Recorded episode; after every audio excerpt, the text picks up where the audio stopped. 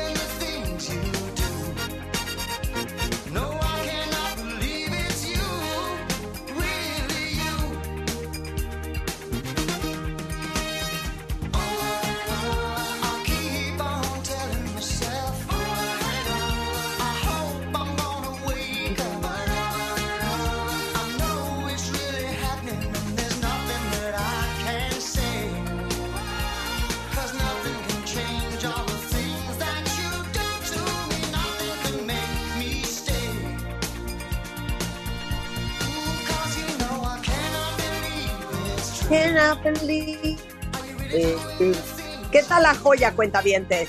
Muy buenos días, esto es W Radio 96.9. Estamos en vivo a partir de este momento y hasta la una en punto de la tarde. Esto es Phil Collins y se llama I Believe It's Qué True. bonito. amas esa canción. Siento que nadie peló ese disco, se llama Face Value, y nadie peló esa canción. Pero quiero ver si alguien de ustedes, cuentavientes, ubica perfecto esa canción y dice, es un rolón. ¿Y te acordabas de ella, Ren? Ay, claro que me acordaba. Nada más que sabes que de Phil Collins y Genesis y toda esta epoquita, muy pocas, ¿eh? De Phil Collins ni la de Su Su Studio, ni esa, ni la de, a ver, dime otra. Uy, ¿te acuerdas? de ¿Cómo? la- ¿No te gustan? ¿Te acuerdas? Two Hearts, No, Follow You, Follow Me, nada de eso. la de, ¿te acuerdas de una película que se llamaba Against All Odds? Que cantaba Sí, una canción claro. Phil Collins. Creo que es La esa cantamos medio me tú y yo. Oye, la cantamos tú y yo, muy bonito dúo. Pues, sí, muy bonitísimo. Pero fíjate que, así que digas tú, uy, Sir Phil Collins es como Sir Elton John. No sé. Me disculparán los fans No, es que yo les digo una cosa. ni de Elton ni de Phil. Ah, Bueno, a mí no me provoques, pero no lo quería decir al aire porque sé que voy a causar un revuelo horrendo. Yo también. pero quiero hacer una confesión. Y quiero hacer una confesión de frente. Y necesito música cardíaca para cuando termine mi confesión. Mi confesión es, no soporto al Elton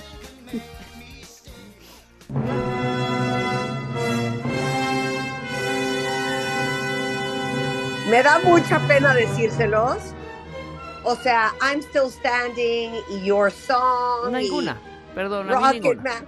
Mira, I'm still standing 100%. I guess that's why they call it the blues. Por mí, I guess that's why they call it the blues de Elton John. Ajá. Eh, y Your Song. Estas son tres canciones que puedo tolerar.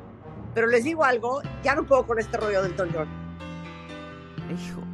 Esa es una joya de canción, Rebeca. Acéptalo. Pues es que tiene, o sea, lo dices porque toda la banda fan de Elton, que es muchísima, te dirían, uff, qué rola.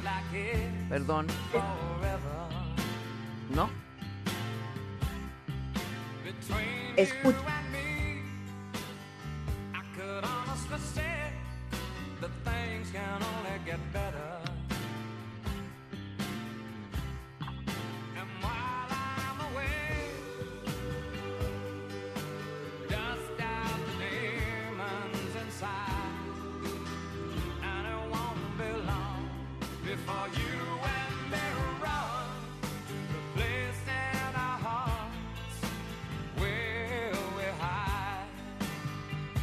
Ahí viene el coro, ahí viene el coro.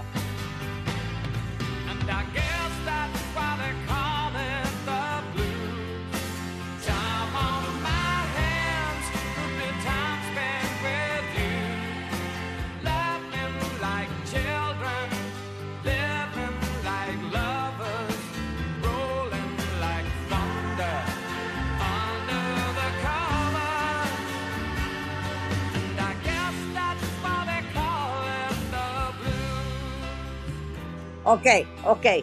Perdón, hasta ahí llego. Hasta ahí llego. No, A ver, te escucho, Rebeca. ¿Sabes qué? Tomémonos de la mano y aventémonos a la alberca. Todo esto tan cantado, tan poema, tan... No. No, y, y menos No, esta. es que Esta medio la bailábamos, ¿no? una cosa, no, esta es súper buena, no, esta es súper buena. Les voy a decir qué pasa. Ya el rollo del Elton John ya lo están llevando a niveles insospechados.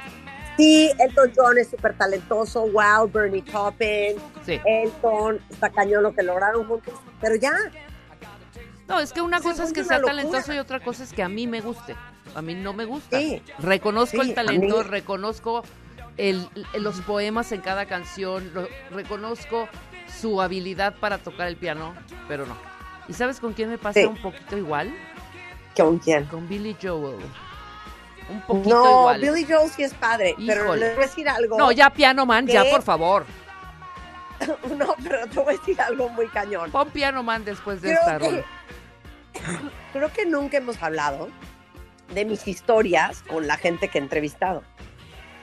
Ajá. Y la verdad es que el 99% de la gente que he entrevistado ha sido muy fantástica. Si a mí me dijeran ahorita, ¿quién ha sido la entrevista más horrenda que te ha tocado? y aparte no me tocó sola, me tocó con Martín Hernández en aquella época de WFM. Y yo creo que de la gente más pesada fue Billy Joel. O sea, no saben qué eso, cuate era- más insoportable, pero insoportable. ¿eh? Me acuerdo que Martín Hernández, y qué lástima que no está aquí Martín para contarles esta historia de viva voz, pero Martín Hernández llevaba un disco de una banda con la que empezó Billy Joel antes de ser solista. Y entonces le saca el disco, que era un disco de antaño, setentero, increíble. Y entonces le dice, le dice Martín, could you sign this record for me? Y se voltea a Billy Joel, agarra el disco y dice, no, I'm not going to sign that. Así. Y no se lo firmó, ¿eh? y yo en ese momento claro. dije, este cuate es un perro de lo último. No lo puedo creer. Billy Joel, insoportable. Sé también que Elton John es bien difícil. Sí, se los quiero yo comentar. Sí, Así como también les conté que los Bee Gees, específicamente Barry, que es el barbón, son insoportables. Pero más que ninguno de los tres, el barbón. ¿Qué Claro. es, qué es Barry o es Maurice? Ya no sé cómo se llama No, ese. no, no, Barry. El Pero barbón me es tocó Barry. entrevistarlos en Miami. Me tocó entrevistarlos en Miami. Y la verdad es que, híjole, dejaron mucho que desear. Así como les puedo decir también que de la gente más encantadora que he entrevistado en mi vida ha sido Celine Dion. Ah, sí, esa sí me contaste que es un encanto de mujer y Un además fue una entrevista encanto, increíble. un amor de persona. Pero, ¿sabes qué pasa con estas canciones? Por ejemplo, con esta que estamos escuchando de Billy Joel de Piano Man, que ya cuando se las aprenden, ya sabes, o sea, hay reunión o hay lunada e invariablemente hay un piano o una guitarra y alguien ya se la aprendió. Entonces ya, por favor, o sea, ¿me entiendes? Ya la escuchaste en la radio, ya la tienes igual el CD o el disco o el casete y ahora aviéntatela en la lunada. Con, a ver, Miguel, 100%. la de Piano Man, ahí está el piano, échatela. No, no, no, no, no. Es como la de Stairway to Heaven, que nada más ves la guitarra eléctrica y ya todo el mundo quiere hacer los, los, los acordes de la, de la... Los acordes. ¿No? Sí. O sea, Ahora, ese es el yo pex. quisiera saber qué opina el cuentaviente. O sea, ¿les parece cañón que digamos que Elton John? Mira, dice Doris Leal, Elton John pasa mucho tiempo del año aquí en Atlanta y es una pesadez que todos cierran porque el señor está en. Atlanta. Claro. ¿Ves? Eh, se le dice, eso iba yo a comentar que Elton John es pesado. La primera canción que escuché de Elton John estaba en Kinder. Eh, todos esos, menos Elton, Phil y Billy. No, a Phil Collins no me lo toques, ¿eh? Yo amo al Phil Collins, lo amo. Porque Luis Enrique Lo amo. dice también, yo Mira, las entiendo, también me Es más, cuesta a Elton ver, aquí John. ya se armó, espérate, ya se armó ¿Qué? eh, miércoles de confesiones. A ver, vamos a hacer el hashtag yo confieso, porque aquí Clau dice, la verdad es que si estamos en las confesiones, yo quiero confesar que no soporto a los Beatles. Es que, ¿saben qué? Yo tampoco. Es que también, también. Y tú tampoco, hija. Tampoco. Yo fui súper fan. En la secund, en la secund yo era súper fan. Ya sabes, desde Yellow Submarine hasta Hey You, todas, todas. A ver, Y ver, después fue no- menguando ese gusto hasta que hoy no lo soporto. No hay te manera. digo algo, la única canción, hay dos, dos, tres canciones de The Beatles que me gustan. La de Michelle, la de Michelle, Michelle, Mateo, Mateo. Solemo, Ay, pon esa. Michelle, Rulo. Esa sí nos gusta. Pero para mí, la mejor canción de The Beatles es la de, Lucy in the Sky eh, la de, la de, ¿es Blackbird o Bluebird? Mira Bueno, qué bonito. esa.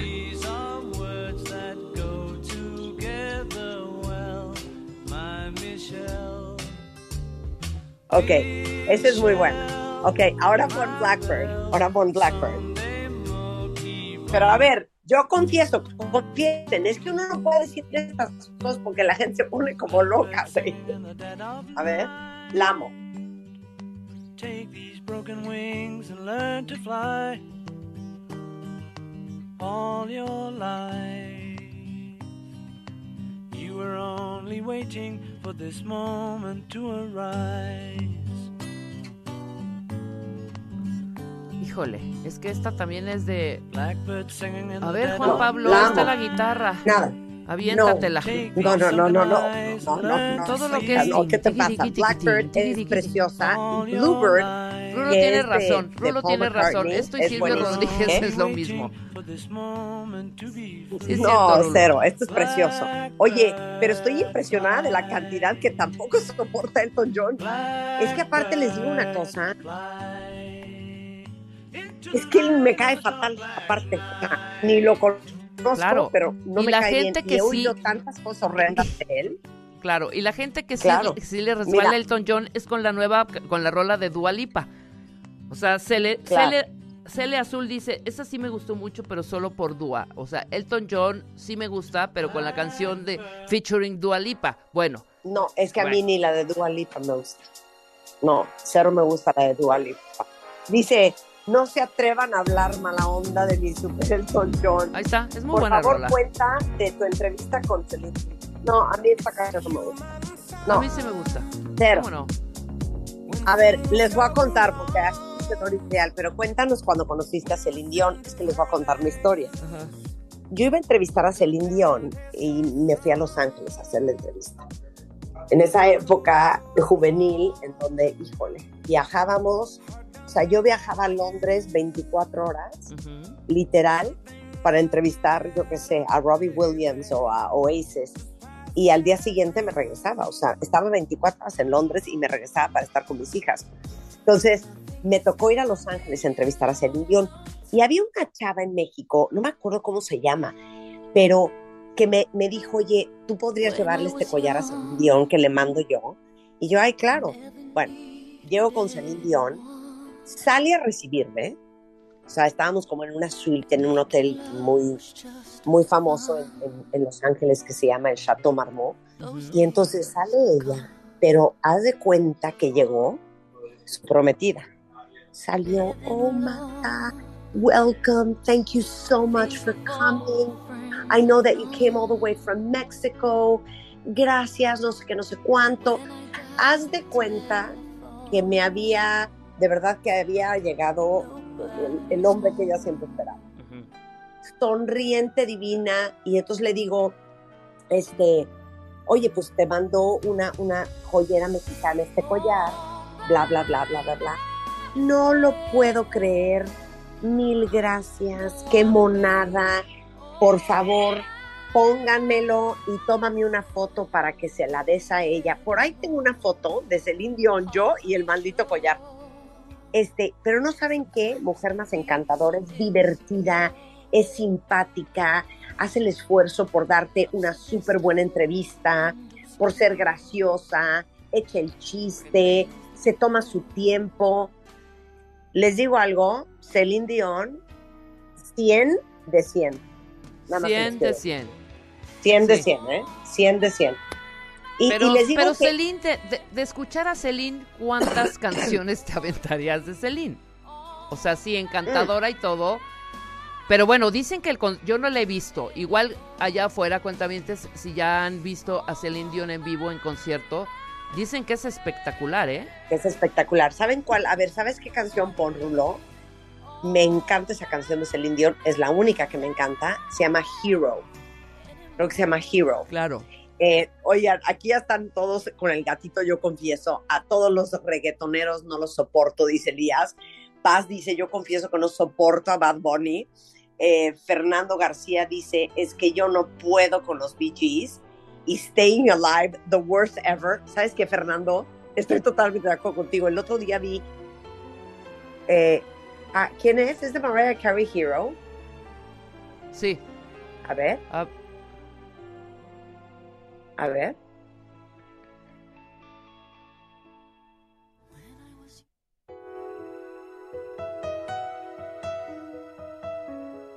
Ah, es súper bonita esta canción. No, ¿cuál es la de Celine Dion que me gusta? Espérate, la voy a a entonces buscar. ahorita búscala. Mientras esto es No, pero oigan, oigan qué padre esta canción. Mariah Carey tampoco es mi estilo, pero esta canción sí me gusta.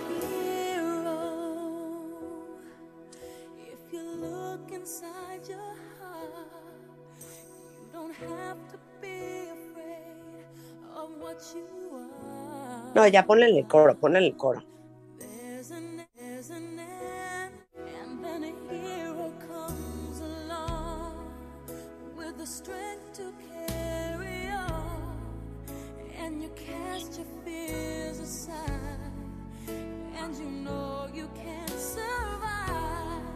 So when you feel like hope is gone, look inside you and be strong, and you'll finally see the truth that a hero lies in you. Ah, es súper bonita. No, ya me acordé cuál es la que me ¿Cuál gusta de es? Celine Dion. Se llama That's the Way It Is. A ver, ponla. Oye, Alan Kerr dice, ok, si vamos a netear, sí, porque po- tenemos que poder netear en este Claro. programa y que nadie nos juzgue. No puedo con The Beatles. No, bueno, yo tampoco puedo, igual que Alma Ked, no puedo con The Rolling Stone. No puedo. Ya, ¿Con ¿está quién? mal? Yo no puedo con los Rolling Stones. No, tampoco, tampoco. No sé si no, si es como un rollo generacional ahí, pero no, no, no, no, no, porque hay otros grupos de las mismas, de la misma generación que sí nos gustan y sí resbalan. Sí. Ni los Rolling, ni The Sí, Beatles. escucha esta. A ver, súbele. Escucha esta. Oh,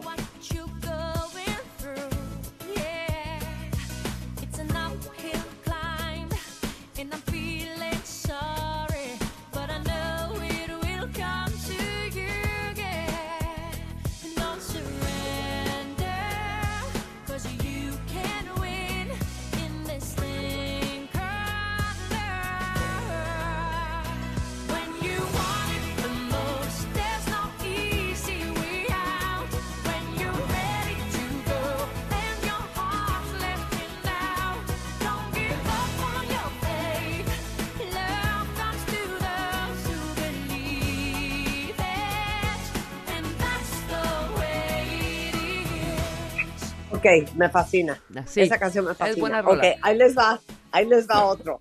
Ale Sirena, 100% de acuerdo contigo. Dice, no soporto a YouTube. Yo tampoco soporto a YouTube. Yo tampoco, yo tampoco. Yo tampoco, Cien- 100%. A ver, dicen aquí YouTube, sale mucho reggaetonero, fíjate aquí. Ajá. Este, ah, mira, Mirna tiene un punto. A mí nunca he sido fan, solo hay una canción este, que me encanta de ella, que no es ninguna de las super famosas. Eh, se llama Chasing Pavements. Pero Adele, yo no soy fan de Adele tampoco, fíjate. Adele, ¿Tú? ah, no, no, no, no, mega fan no. O sea, no tengo una sola rola de Adele en mis playlists. Ninguna. Yo tampoco. O sea, yo creo que solo tengo esta. No, es más, creo que ni la no, no, tengo. yo ninguna, ninguna. Pero esta es una gran canción de Adele y, nadie nunca la peló. Oigan, qué buena.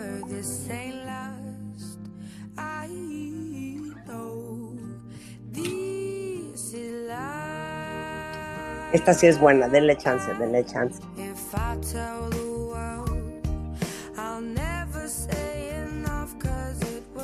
Said you.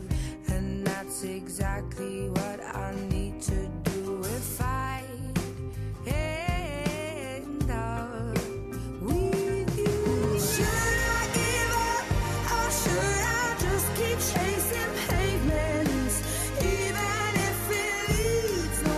Buena rola.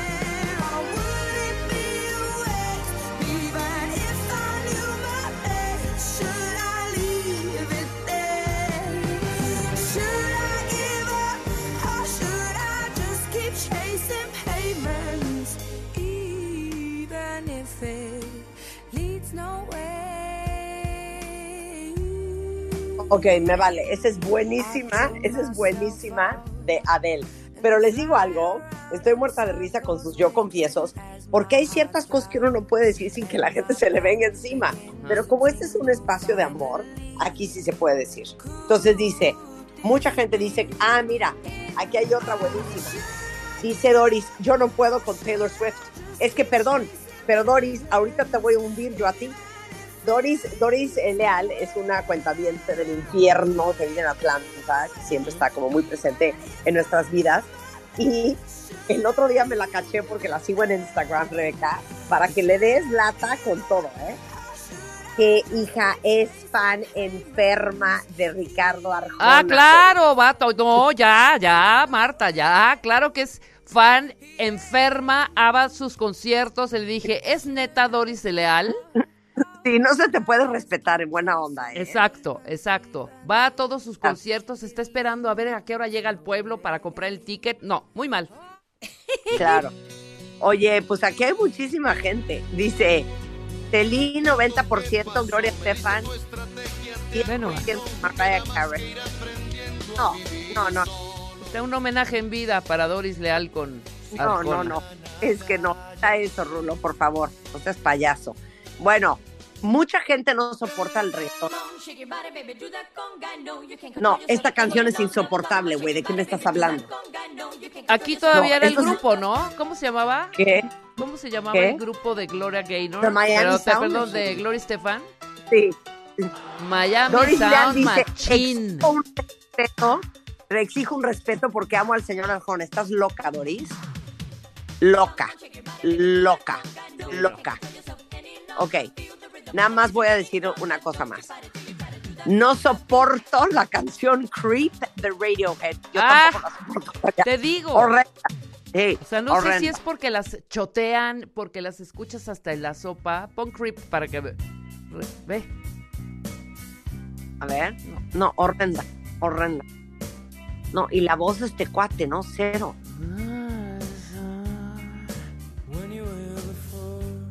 Sí, no. Y- y- no, estas canciones que cantan entre drogados, pero llorando, pero no.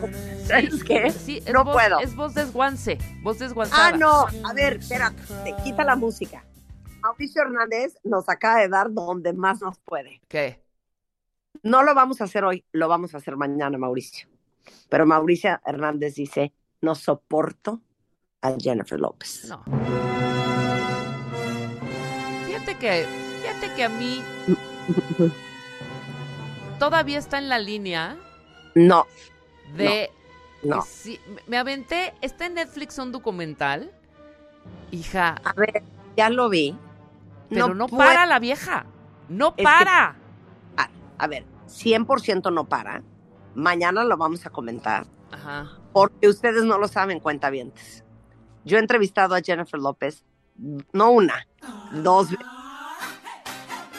Y les digo algo, yo sí tengo mucho, yo sí tengo mucho que contarles. Y Rebeca Sí. también, ¿eh? Sí, Así sí, es que, tiene- que no sí, se haga aquí la pero mañana guardemos ese chisme de la entrevista Sí. para mañana, mañana. les cuento. Mañana les cuento el Ajá. chisme de Jennifer López para que no se lo vayan a perder. Pero Mauricio Hernández, ¿sabes qué? Lo único que quiero decirte es que mal no estás. Bueno, con esto le arranco el programa, cuentavientes. A ver, ¿qué vamos a hacer el día de hoy?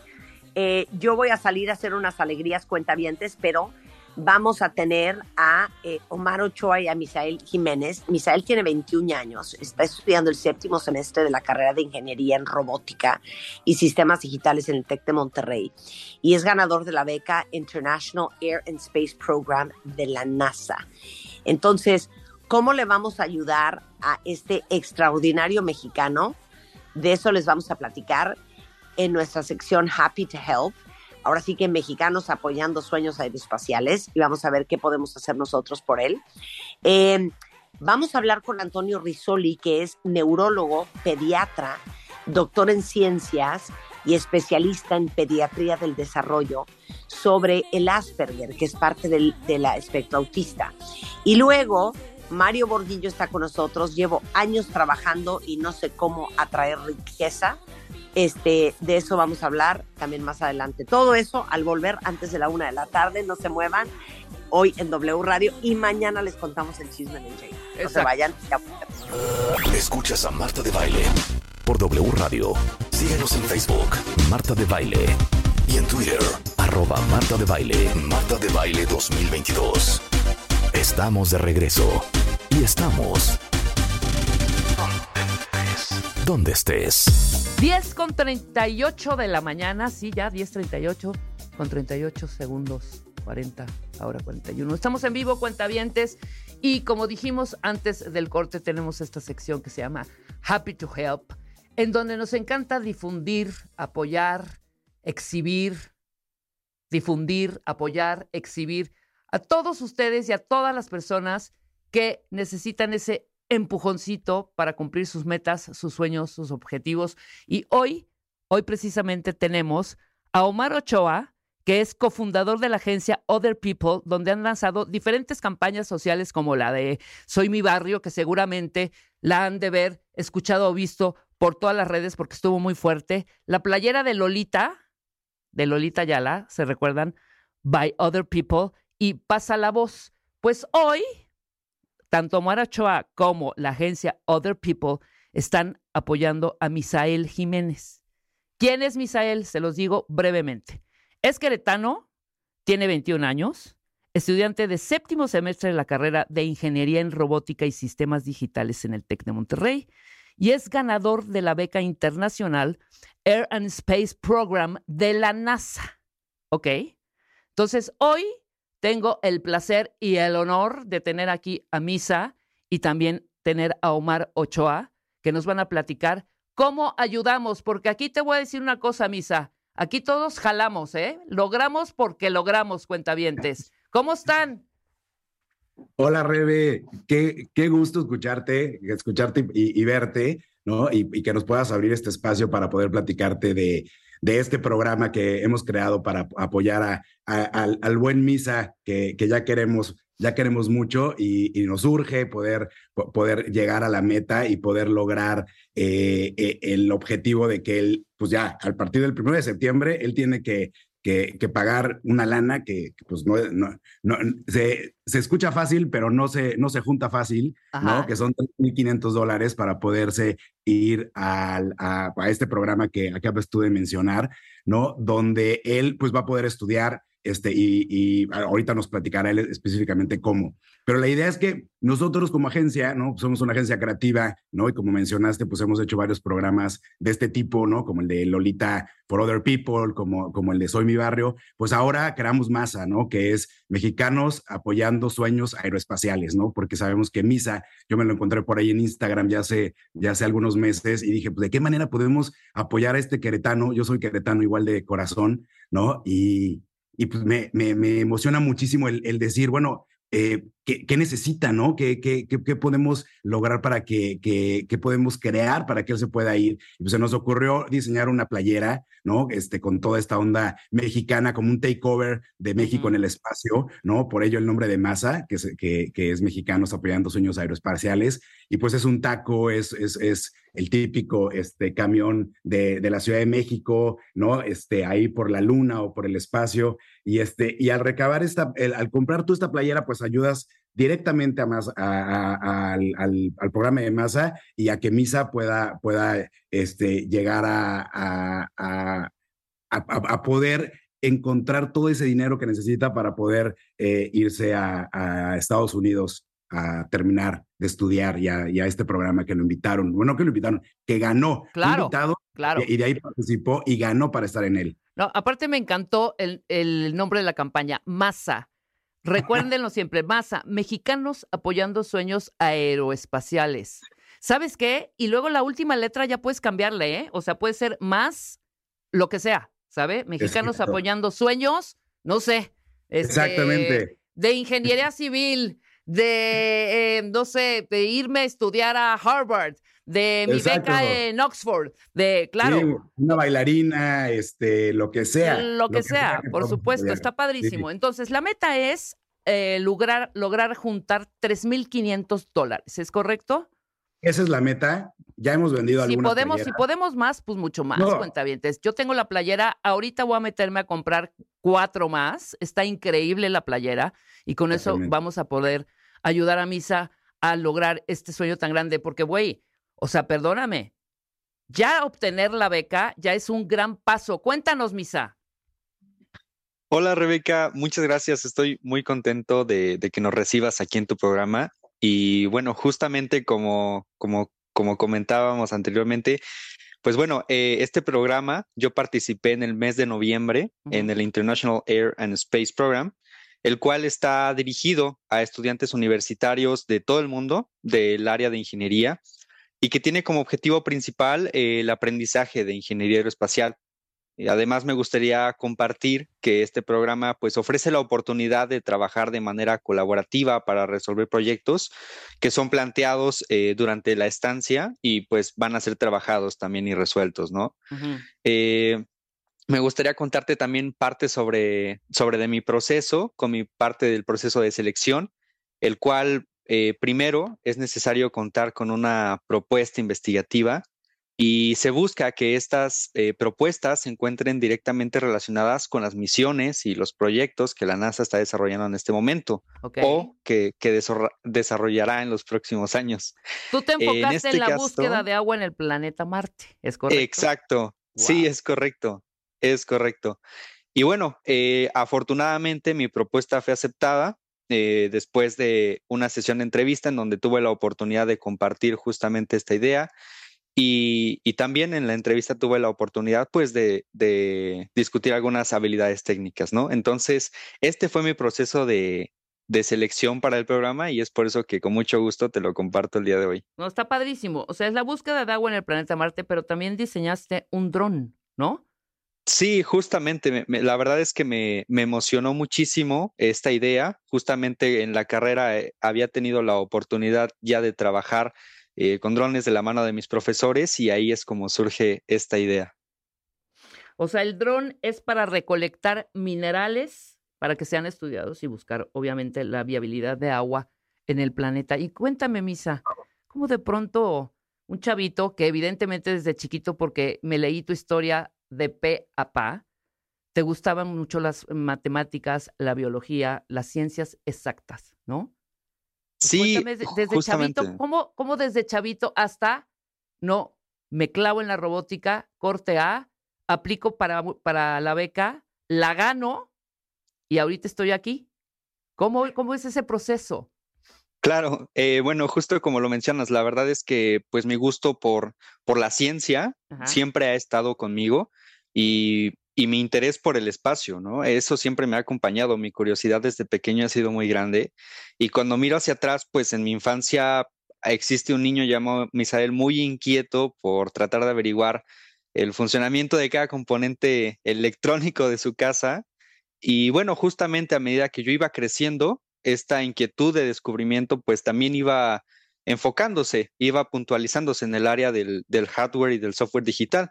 Y es por eso que estudio, decido estudiar la carrera de Ingeniería en Robótica y Sistemas Digitales, la cual eh, en, cuanto, en cuanto la tomé, pues sabía que era la indicada para mí, ¿no? Entonces eh, llega la pandemia 2000, 2000, 2020 Sí. estábamos todos encerrados y justamente eh, durante mis clases me, me concentré muchísimo, tomaba apuntes, pero además buscaba maneras de continuar y participar en proyectos eh, eh, o competencias internacionales. Y ahí es justamente cuando encuentro esta convocatoria, la cual me parece eh, increíble que se dé la oportunidad a estudiantes de ingeniería en participar y veo la, la oferta, veo las, los requisitos y, y no dudo un segundo en postularme, ¿no? La verdad es que la oportunidad y, y tener esta preparación que yo tuve con, de la mano de mis profesores en el área de ingeniería para estudiar y trabajar con drones ha sido muy útil y me ayudó bastante. No, obviamente. No, y aparte, qué manera tan, tan profesional de expresarte, tienes muy claro lo que quieres, está tu objetivo súper, súper clarísimo y la meta, y de verdad, te vamos a ayudar a recolectar. eh, Y ojalá podamos más, porque ¿cuánto tiempo te vas? O sea, evidentemente, juntamos la lana, te vas, ¿y cuánto tiempo tienes que estar allá?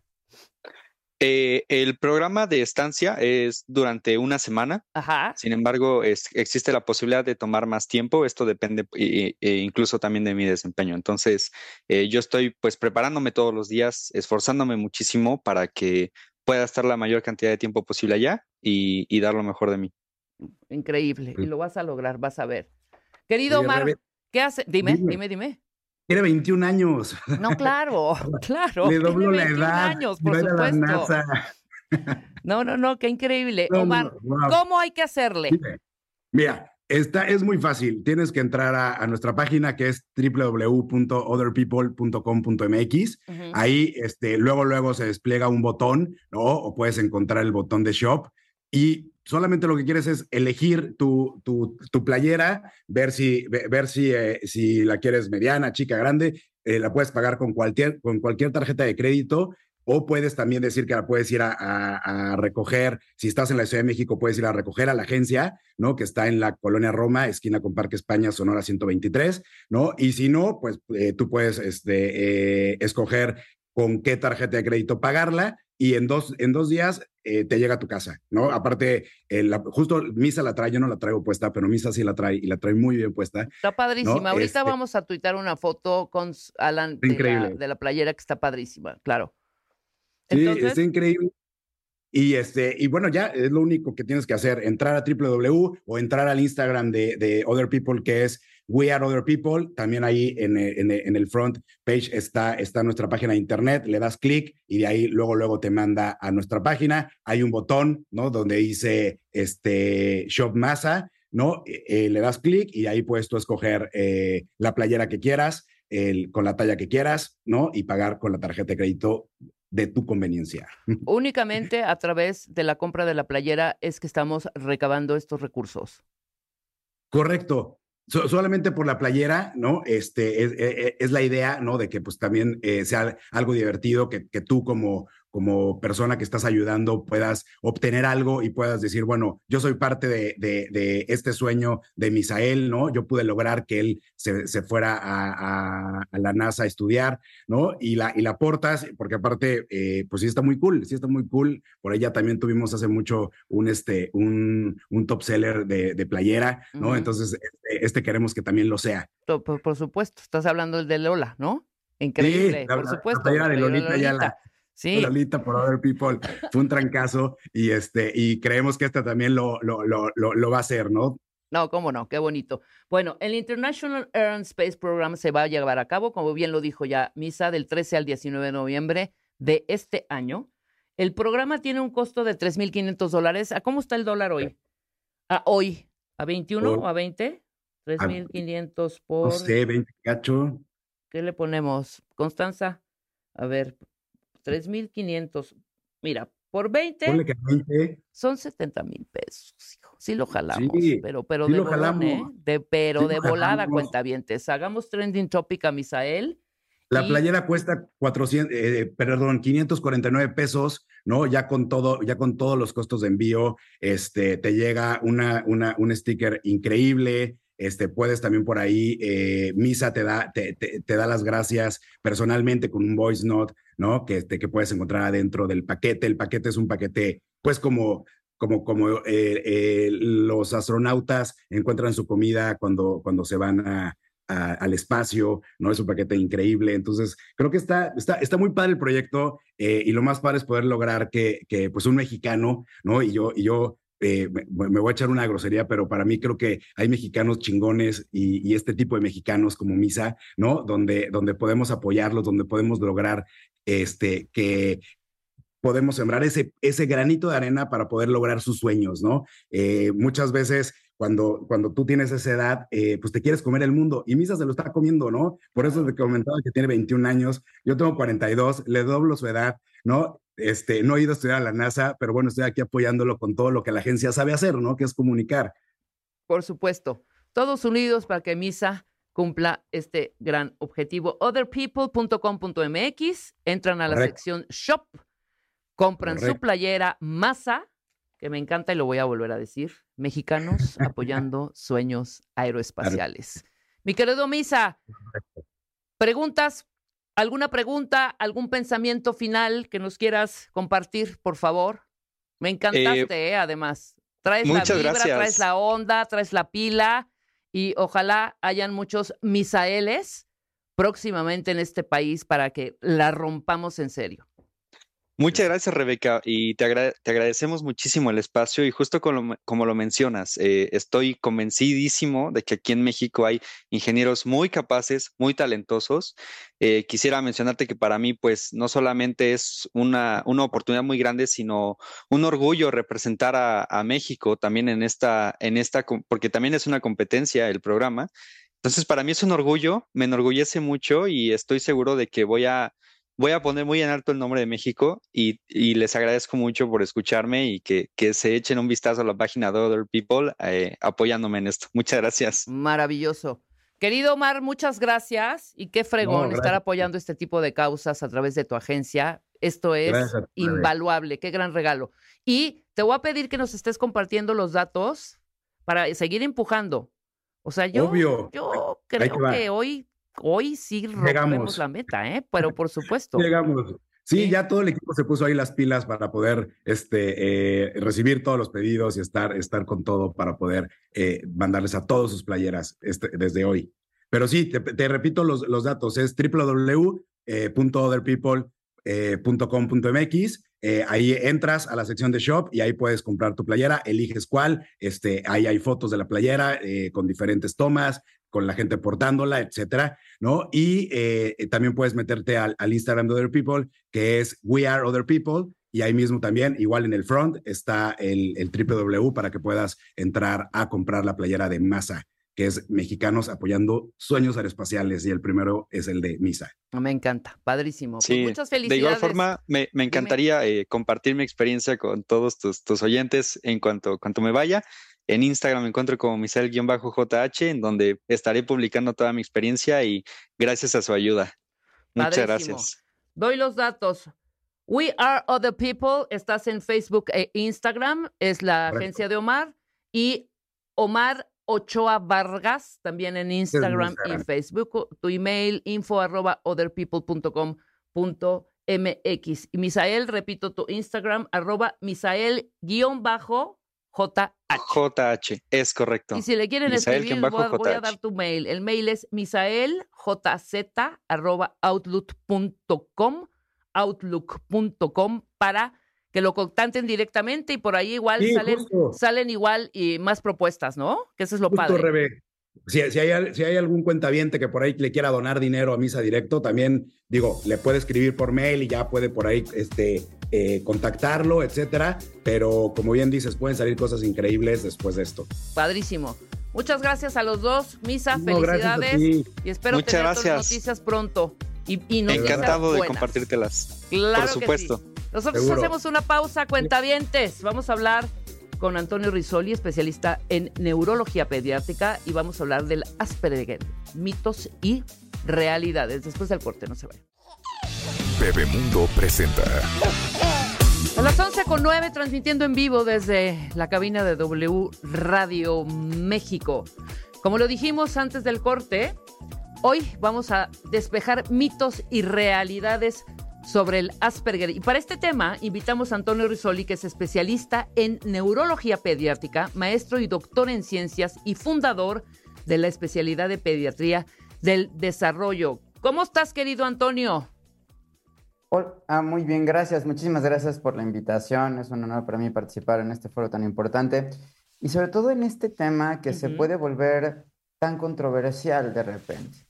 Y aquí lo primero que quisiera decir eh, para empezar es, eh, todos los mexicanos tenemos derecho a la identidad y como parte de eso implica que nosotros nos reconozcamos de acuerdo a lo que nosotros consideramos que nos pertenece. ¿Y por qué quiero acotar esto? Porque hay personas que dicen, yo soy autista, yo soy Asperger, y tienen el derecho a expresarse de esa forma sin ningún momento ser peyorativo. Es muy diferente decir, yo me reconozco como Asperger, yo me reconozco como autista, a decir, ahí va el autista. Eso es peyorativo, eso nunca lo debiéramos de hacer. ¿Por qué? Porque es una condición de vida y es algo de lo que vamos a ir eh, platicando, pero con esto quería empezar de cómo denominar. Lo importante es que cada persona decida cómo quiere ser denominado. Así como yo me llamo Antonio y me gusta que me digan Antonio, tú eres Rebeca, te gusta que te digan Rebe, es parte del proceso de vivir cómo quiero ser considerado y cómo quiero que se refieren a mí. Claro, claro, claro. Déjame dar unos datos antes de entrar eh, de lleno al tema, porque quiero compartirte también a ti, Antonio, y a otros cuentavientes, que yo en- a lo largo de mi vida he estado rodeado de muchos y muy grandes amigos eh, con Asperger y jamás detecté el Asperger en ellos. Jamás. Hasta que me confesaron después de tiempo, ¿no? Oye, yo soy Asperger, yo tal, tal, tal, tal, ¿no?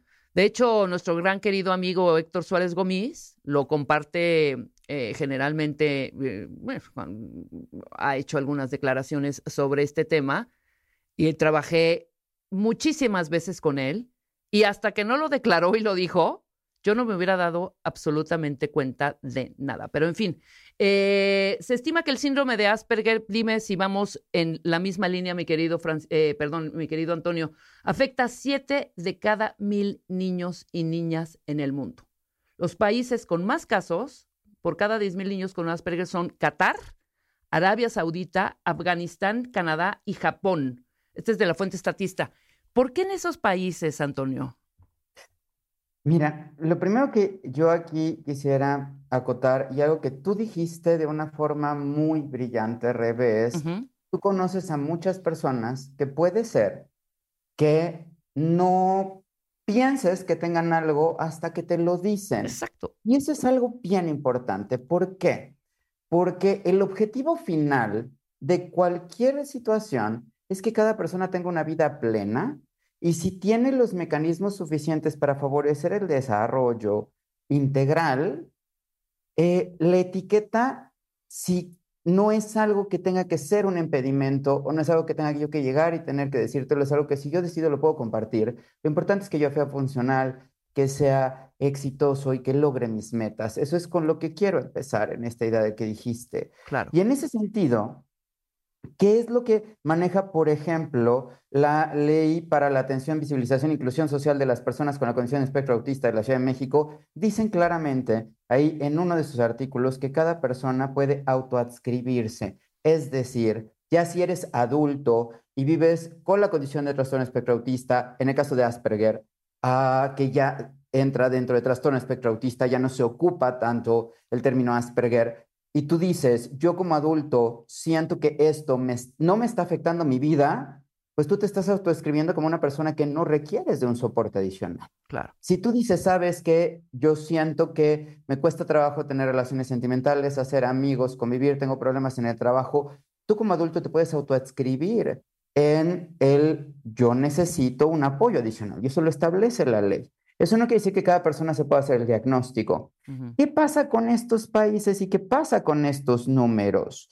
Que justamente, o sea, Qatar, Arabia Saudita, Afganistán, Canadá y Japón eh, son países que tienen una tradición bastante alta, son bastante eh, conservadores y además tienen un gran nivel de atención. Claro. ¿sí? Y entonces, como cualquier cosa, si tú tienes un gran nivel de detección, de atención oportuna, es más probable que aspectos o condiciones de vida que podrían pasar, entre comillas, desapercibidos, eh, en esos países se notan más, porque tienen sistemas de salud muy sofisticados y con una atención muy completa. Ujú. O sea, aquí el verdadero punto es, ¿cuántas personas que tú ves al día pueden tener autismo? Pondré un ejemplo muy puntual. De Asperger decías, uno de cada, eh, siete de cada mil niños. Ujú. La realidad es que ahora estamos hablando de que trastorno del espectro autista global son, eh, dependiendo de 67 hasta 120 por cada mil personas. Es decir, una de cada,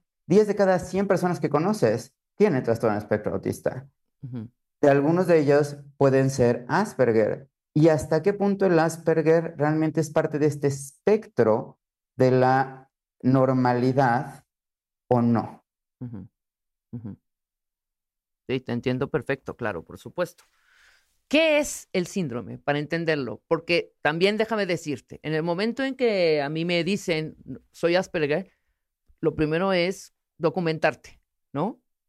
Saber de qué va, porque que- creo que eh, cuando tienes una relación cercana de cualquier tipo con, con, tu, ciclo, tu núcleo cercano y presentan esta condición, pues lo primero es informarte.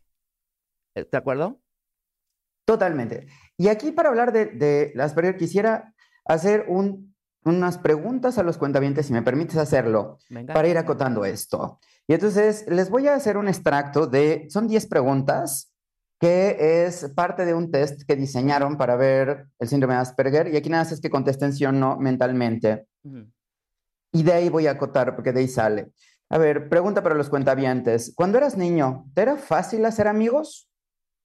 ¿Sí o no? Eh, pregunta dos. Durante los recreos, ¿tu conducta de juego era normal y jugabas con otros niños en grupo? Aquí se refiere a, ibas, jugabas fútbol, jugabas a las traes, jugabas a eso, o de repente estabas en la banca, tú eh, haciendo otras cosas. Tres, ¿comprendías y eras sensible a los sentimientos de los demás? Esta pregunta se refiere a, veías que alguien estaba triste y llegabas tú le decías, oye, estás triste, necesitas algo, o veías una persona que estaba triste y a lo mejor llegabas y le decías, oye, ¿me prestas el lápiz?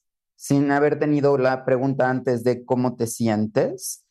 Ah, y eh, teníais intereses peculiares a los que dedicaras mucho tiempo, sobre los que hablaras con mucha frecuencia, pero aquí, ojo, es este tema en el cual, por ejemplo, yo solamente voy a hablar de dinosaurios y todos son dinosaurios y quieres sacarme del tema y no te lo voy a contestar. Estas son preguntas para el cuentaviente, vamos en la 4. 5, de niño, tenías la necesidad de hacer las cosas siempre de la misma manera, que fuera como muy estructurado, siempre de esta forma, y si algo no fuera de esta forma, te estresaras de una forma excesiva. Y ahora en la actualidad, cinco preguntas. ¿Dirías que eres inocente, una persona sin malicia?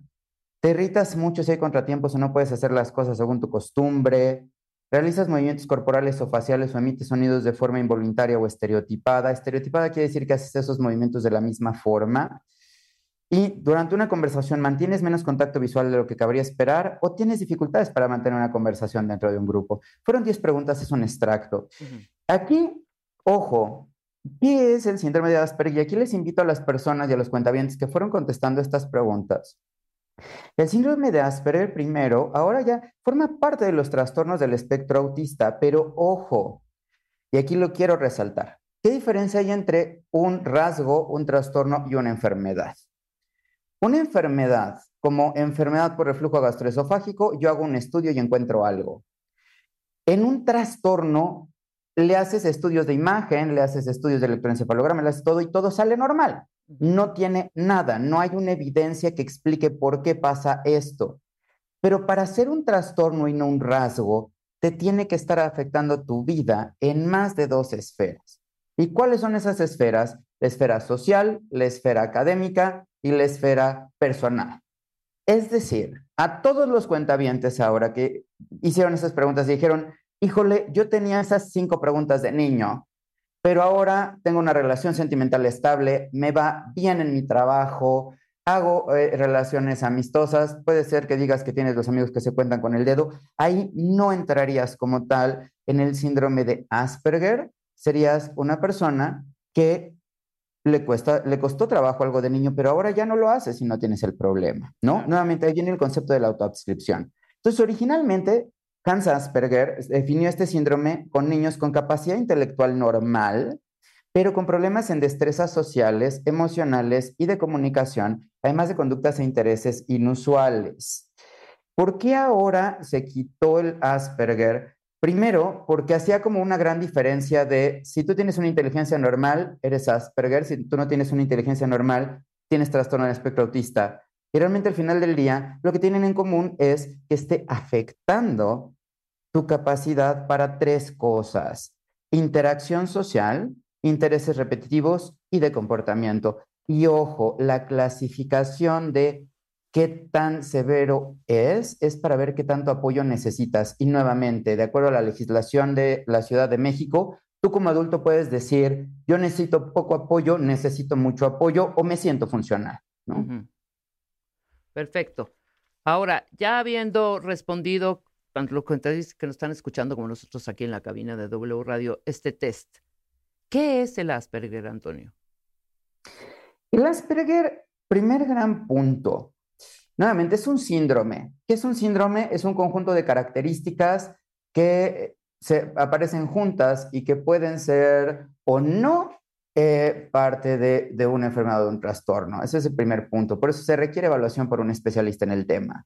O sea, no es ya contesté el test, yo lo dije y automáticamente lo tengo. ¿Sí? ¿Qué pasa con una persona con Asperger? Voy a poner un ejemplo. Nos- eh, de una cosa muy sencilla. Nosotros cuando damos, vamos manejando y alguien te rebasa, tú tienes a levantar la mano como para dar las gracias, ¿no? Es un símbolo de gracias, de gracias, levantar la mano en el coche. Tú haces eso en Sudamérica y las personas te voltean a ver con cara de, ¿y esto qué quiere decir? ¿No? Esa sensación de que imagina que tú ves a alguien pero no entiendes con los gestos que te está haciendo qué te quiere decir. No entiendes si está contento, no entiendes si está triste, no entiendes qué te está diciendo las cosas. Eso es lo que vive y lo que siente una persona que vive con la condición de trastorno del espectro autista, que antes era considerada el Asperger. Voy a poner un ejemplo. Yo te mando un mensaje y te digo, ¿qué haces? ¿Ok? Tú lo puedes interpretar como, ¿qué haces? Como una pregunta buena onda, como un ¿qué haces? De, a ver, o sea, ya ponte a trabajar, como un ¿qué haces? Como una invitación a vamos a salir en un mensaje de texto. Estoy hablando de mensaje de texto por WhatsApp. El problema de una persona que vive con esta condición de vida es que le preguntas qué haces y no entiende cuál es el trasfondo. Te va a contestar, pues a lo mejor nada, estoy aquí, pero no entendió que tal vez le estaba regañando o que tal vez le querías invitar o que tal vez querías hacer algo. Eso es lo que pasa, ¿no? Y ahí justamente, ¿cuál es el soporte, cuál es el apoyo? Dejar claro ahí el, oye, sabes que yo entiendo las cosas muy literales, ¿no? Alguna vez una persona que tuve el honor de ser su pediatra del desarrollo fue conmigo y me dijo, Toño, es que mi hijo se agobió mucho porque yo le dije, es que te amo tanto que te doy mi corazón. Y el niño dijo, no, no me des tu corazón porque si me das tu corazón te mueres. Ujú. ¿ok? De repente son personas que entienden muy literal. Y seguramente conocemos a muchos adultos que tienen esto, de que son muy literales. Le dices tal cosa y lo hacen. Y entonces, como es muy variable, de repente el diagnóstico se atrasa. Y aquí entonces, fíjense, estamos hablando de problemas en, en esta interacción de comunicación social. ¿Cómo lo podemos ver? Lo podemos ver en niños que están en la escuela y que de repente están aislados porque ellos quieren jugar a los dinosaurios, los otros niños quieren jugar a las traes, no se puede hacer esto, no se dejan, y entonces están centrados en dinosaurios y todo es dinosaurio. Y si tú no sigues de dinosaurios, se hacen hacia un lado. Eso es un indicativo de una valoración de ver por qué mi hijo no está jugando con los otros niños. ¿Puede ser esto? Sí, puede ser otra cosa, pero esa es una característica. Dos, de repente se ha hecho muy, eh, muy metafórico el que las personas hablan como adultos, ¿no? Dicen, ay, es que mi hijo dice, eh, si yo hubiera hecho otras cosas, eh, habría tenido más cabello en la actualidad. A veces hablan muy sofisticado, ¿sí? Y de repente se frustran de que los demás no entienden esa complexión del lenguaje o piden que los demás tengan esa comprensión del lenguaje y no entienden que ellos tienen un nivel elevado del lenguaje y no es que los demás no entiendan, es que los demás no tendrían por qué entender. No sé si hace sentido esto, Rebe. Sí, sí, sí, totalmente, totalmente. Y el tercer punto, nuevamente, en estos intereses. A mí una vez me llegó a una consulta un niño, yo me especializo en trastorno del espectro autista y hacer este tipo de evaluaciones. Y yo lo que creo es que lo importante es la intervención. ¿Cómo hacer para que el niño sea feliz en su concepción de felicidad y que se sienta realizado en su concepción de realización como persona? ¿no? Claro. Pero te pongo un ejemplo. Llegó una a consulta que me dijeron, es que lo mandan de la escuela porque le gustan los dinosaurios y piensan que es Asperger. Ok. El niño jugó conmigo, platicó, hizo todo, tenía una conversación diversa, estuvimos hablando de fútbol, de juegos, de juguetes, con los niños iba a diferentes cosas. Y lo único que tenía el niño es que le gustaban los dinosaurios. Y el hecho de que tengas una pasión en la vida de etapas tempranas no tendría por qué etiquetarte con un problema. Y eso lo quiero acotar. Si un niño tiene una pasión, desarrolla la pasión. Si su pasión le limita su vida, acude a una valoración porque puede ser un dato incipiente de que hay algo ahí que se puede hacer para ayudarlo a que abra sus intereses y que sí, que siga amando los dinosaurios, pero también puede entender lo de los demás. Perfecto. Déjame hacer una pausa rapidísimo. Cuentavientes que nos están escuchando, todas las preguntas que tengan, todas las dudas, ahorita es el momento de escribir arroba redmangas, arroba marta de baile y arroba tono risoli con doble Z. Tono risoli. Todas las dudas que tengas, al volver se las vamos a responder. Hacemos una pausa, no tardamos. ¿Todavía no tienes ID de cuenta viente? No. Not yet, yet, yet. Consíguelo en martadebaile.com. Martadebaile.com. Y sé parte de nuestra comunidad de cuentavientes. Marta de Baile 2022. Estamos de regreso. Y estamos donde estés. Estamos de regreso en W Radio, 11 de la mañana con 34 minutos en vivo desde la cabina de, de, eh, W Radio. Estamos platicando con eh, nuestro especialista en neurología pediátrica, maestro y doctor en ciencias y fundador de la especialidad de pediatría del desarrollo, Antonio Risoli. Para los cuates, mi querido Toño. Estamos hablando de Asperger y ahorita en el corte, Toño, estábamos haciendo una serie de reflexiones y te dije, hijo, el diagnóstico me parece que en estos casos es un poco difícil, está muy abierto. Totalmente, y, es muy abierto primero porque el, el mundo va cambiando, el- los criterios van cambiando. Te voy a poner un ejemplo muy puntual para, para que quede claro esto. Eh, como lo veíamos acá, hasta el 94 se incluyó Asperger, ¿ok? Pero antes del 94, el mismo Manual Diagnóstico de Enfermedades Mentales consideraba la homosexualidad como una enfermedad y el déficit de atención se denominaba este daño cerebral mínimo antes, ¿no? Y de repente, a partir del 94, entra Asperger, sale homosexualidad como un trastorno, eh, cambia, eh, se habla de déficit de atención. Por eso es cambiante. Se llamó Asperger, ahora es parte del trastorno del espectro autista. Eh, hay controversias de si tiene características o no. Aquí lo importante es, primero, que cada persona tiene el derecho a la identidad y tú puedes decir, yo vivo con una condición de vida, puedes decir yo soy autista, puedes decir yo soy Asperger. Si tú eso lo ves como parte de tu identidad y tú lo consideras como algo que quieras compartir. Pero de la misma forma como lo pusiste hace rato en ejemplos, puede ser que tú simplemente vivas tu vida y de repente a quien le tengas confianza le digas, oye, ¿sabes qué? Yo vivo con una condición de vida que se llama Asperger y voy a tratamiento o tengo autismo, como lo comentaste, ¿sí? Cada persona tiene el derecho a la identidad. La clave y la diferencia entre ser un trastorno, y por eso es lo que es difícil, ser un trastorno y cumplir con los criterios o ser un rasgo es que te afecte tu vida. Por eso la ley de la Ciudad de México habla de esta parte que es la autoadscripción. Tú de adulto eres quien vas a decidir qué tanto te afecta tu vida. Claro. O sea, tú puedes decir, ay, pues te, voy- yo veo que te va muy bien en el trabajo, yo veo que tienes amigos y yo veo que tienes relaciones sentimentales. Sí, ok, pero si tú sientes que realmente necesitas un apoyo porque por tener intereses restringidos, por no entender la comunicación social, por ser como muy estructurado, porque de repente te hablan y te dicen llorando, oye, ven, te necesito que me apoyes y le dices, perdóname, mi horario de trabajo sale a las 8 y te cortan y a ti te está afectando en tu vida. Tú puedes autoescribirte en cuanto a qué tanto necesitas de apoyo. Y eso es algo importante. La clasificación de qué tan eh, intenso es la necesidad del apoyo es para ver qué tanto apoyo te tenemos que dar a ti para que te desarrolles de forma plena, no para etiquetarte de qué no vas a hacer. Sí, claro, claro. Aquí te preguntan, Toño, ¿un niño con Asperger puede tener problemas en el lenguaje? Es decir, ¿es no verbal? Por definición, si es no verbal, y ese sería un maravilloso tema que pudiéramos tocar, el de mi niño no habla, ojalá que pudiéramos tener la oportunidad de hablar de ello. claro.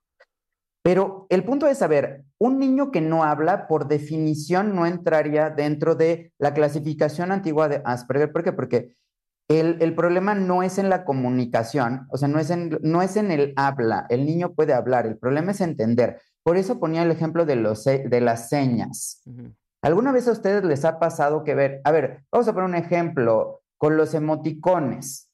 Eh, cuentavientes, ¿alguna vez ustedes han ocupado el emoticón que tiene las mejillas rosas y tiene así como una boquita y le está mandando? Sí, sí, sí. ¿Ustedes han ocupado?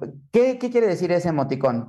¿Tú para qué lo ocupas? Pues, o sea, ay, un besito de... un- Besito. Claro, punto. Si lo mandas en Japón, eso quiere decir, yo quiero contigo tener algo íntimo, Ok. ¿ok? Cooperar. Ajá. ¿Has visto el emoticón que de repente está como con los ojos, está como con las mejillas rojas, rojas, rojas y se ve como que le sale humo de la cara? Sí, sí, sí. Ese emoticón, ¿para qué lo ocupa la gente generalmente? Puta, Estoy enojado. Enojado, claro. ¿No? Pero ese emoticón realmente es al revés. Ese emoticón quiere decir que cierras tu quilla, haces y estás sacando el aire porque ganaste, porque terminaste un proyecto. Eso de que de repente yo no puedo entender las claves sociales que me dice el otro y yo las malinterpreto, eso es lo que da el problema. Y entonces va más allá de la comunicación.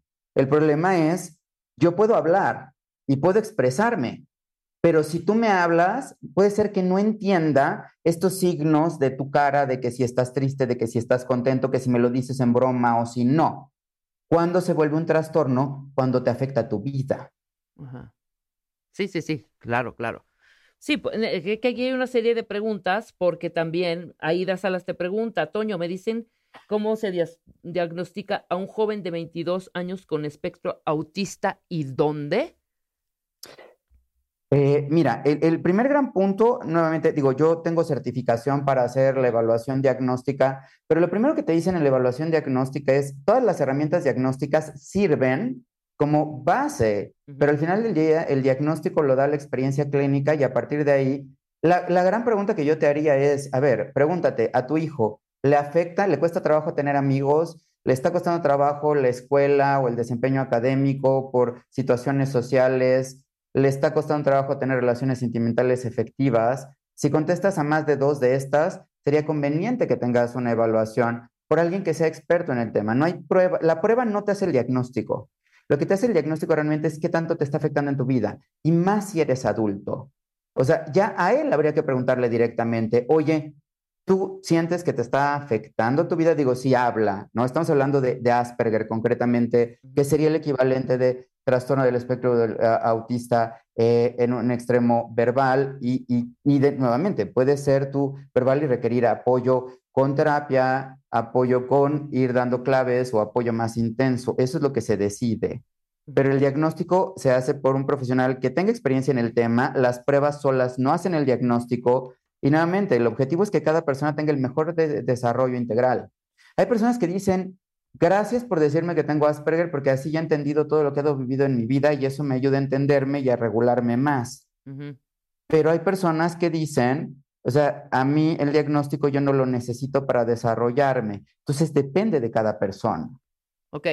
¿Cuál es la diferencia entre el Asperger y el trastorno del espectro autista? Actualmente el Asperger ya, bueno, desde 2012 el Asperger ya no es una categoría aparte, o sea, no es un diagnóstico que sea válido al día de hoy, es un diagnóstico que se sigue utilizando. La principal diferencia que había antes es, primero, no hay alteraciones cerebrales ni el electroencefalograma en ninguno de los dos. La diferencia principal es que el Asperger no tenía afección en comunicación, o sea, el niño no tiene antecedentes de, en los primeros tres años de vida tuvo retraso en el desarrollo. El Asperger se manifiesta más tarde ya en la interacción con los demás. ¿Por qué? Porque es un déficit en la interacción social. Ujú. ¿Cómo le voy a hacer? Por ejemplo, ahorita yo les diría, ¿cómo podríamos hacer que una persona tenga déficit en interacción social, que sea un trastorno y que pudiera ser Asperger si estuvo dos años encerrados en su vida, en línea por la pandemia, de repente empieza a convivir y nunca ha convivido con personas y empieza a convivir? Podrías hacer el diagnóstico, es complicado, porque puede ser que la persona nunca había estado conviviendo con alguien, ¿no? Entonces, por eso es que se replantea esta idea de, la interacción social y por eso se habla. Tú puedes empezar, por ejemplo, con un niño, y es lo que yo les digo, cuando van conmigo a consulta como pediatra del desarrollo, yo les digo, mira, el diagnóstico sirve eh, para hacer un plan y vamos a ver, si tu hijo tiene un mes y medio, no tiene sonrisa social, vamos a intervenir. En el caso de Asperger es, si tu hijo está ya empezando a ir al preescolar y está empezando a tener problemas de socialización, porque solo quiere hacer lo que él quiere hacer, porque solo juega lo que él quiere hacer y porque de repente habla muy sofisticado y los demás no le entienden, Ujú. podría ser conveniente una valoración para cómo ayudarle, pero la clave es cómo ayudarle para que se desarrolle, no para poner una etiqueta que ya no tenga un plan. Y en adultos, que el adulto mismo se diga, yo siento que tengo algo y hay algo que no me cuadra o hay algo que no me mueve y hay algo en lo que necesito ayuda. Pero sobre todo para los papás. O sea, me imagino ahorita eh, a muchos de los padres que nos están escuchando, que están viendo cómo, cómo es el desarrollo de sus hijos y por lo que estamos hablando, pues las manifestaciones clínicas es una, hay una gran variedad. ¿Me explico? Entonces, ¿en qué momento sí parar y decir, a ver, esto no me checa? O sea, independientemente de no hace amigos, porque puede, puede ser otra cosa. El niño es tímido, ¿sí me explicó? El niño no convive con más personas más que con su familia, ¿no? Por ejemplo, yo tenía una sobrina, tengo una sobrina que no convivía con absolutamente nadie más de chiquita, ¿eh? Eh, que, con, que con nosotros, con la familia. En el momento en que ya no hubo de otra, ahorita ya es una chavita que tiene 20 mil amigos y todo, pero de chiquita no. ¿Sabes? O sea, te digo, estos foquitos rojos que, que puedes estar bien, por ejemplo, ya lo dijimos ahorita y lo has explicado un eh, en este momento dos veces, eh, la- el tema de los dinosaurios, ¿no? ¿Cómo detectar si sí o no? Hablaste tú con este pacientito y hablaron de todo y era fan de los dinosaurios. No había ahí ningún síndrome, ¿no? Pero Mira, yo te diría, me pongo yo ¿cuándo como, como de parte de los papás, como decir, no, esto ya sí está rarito, ¿no?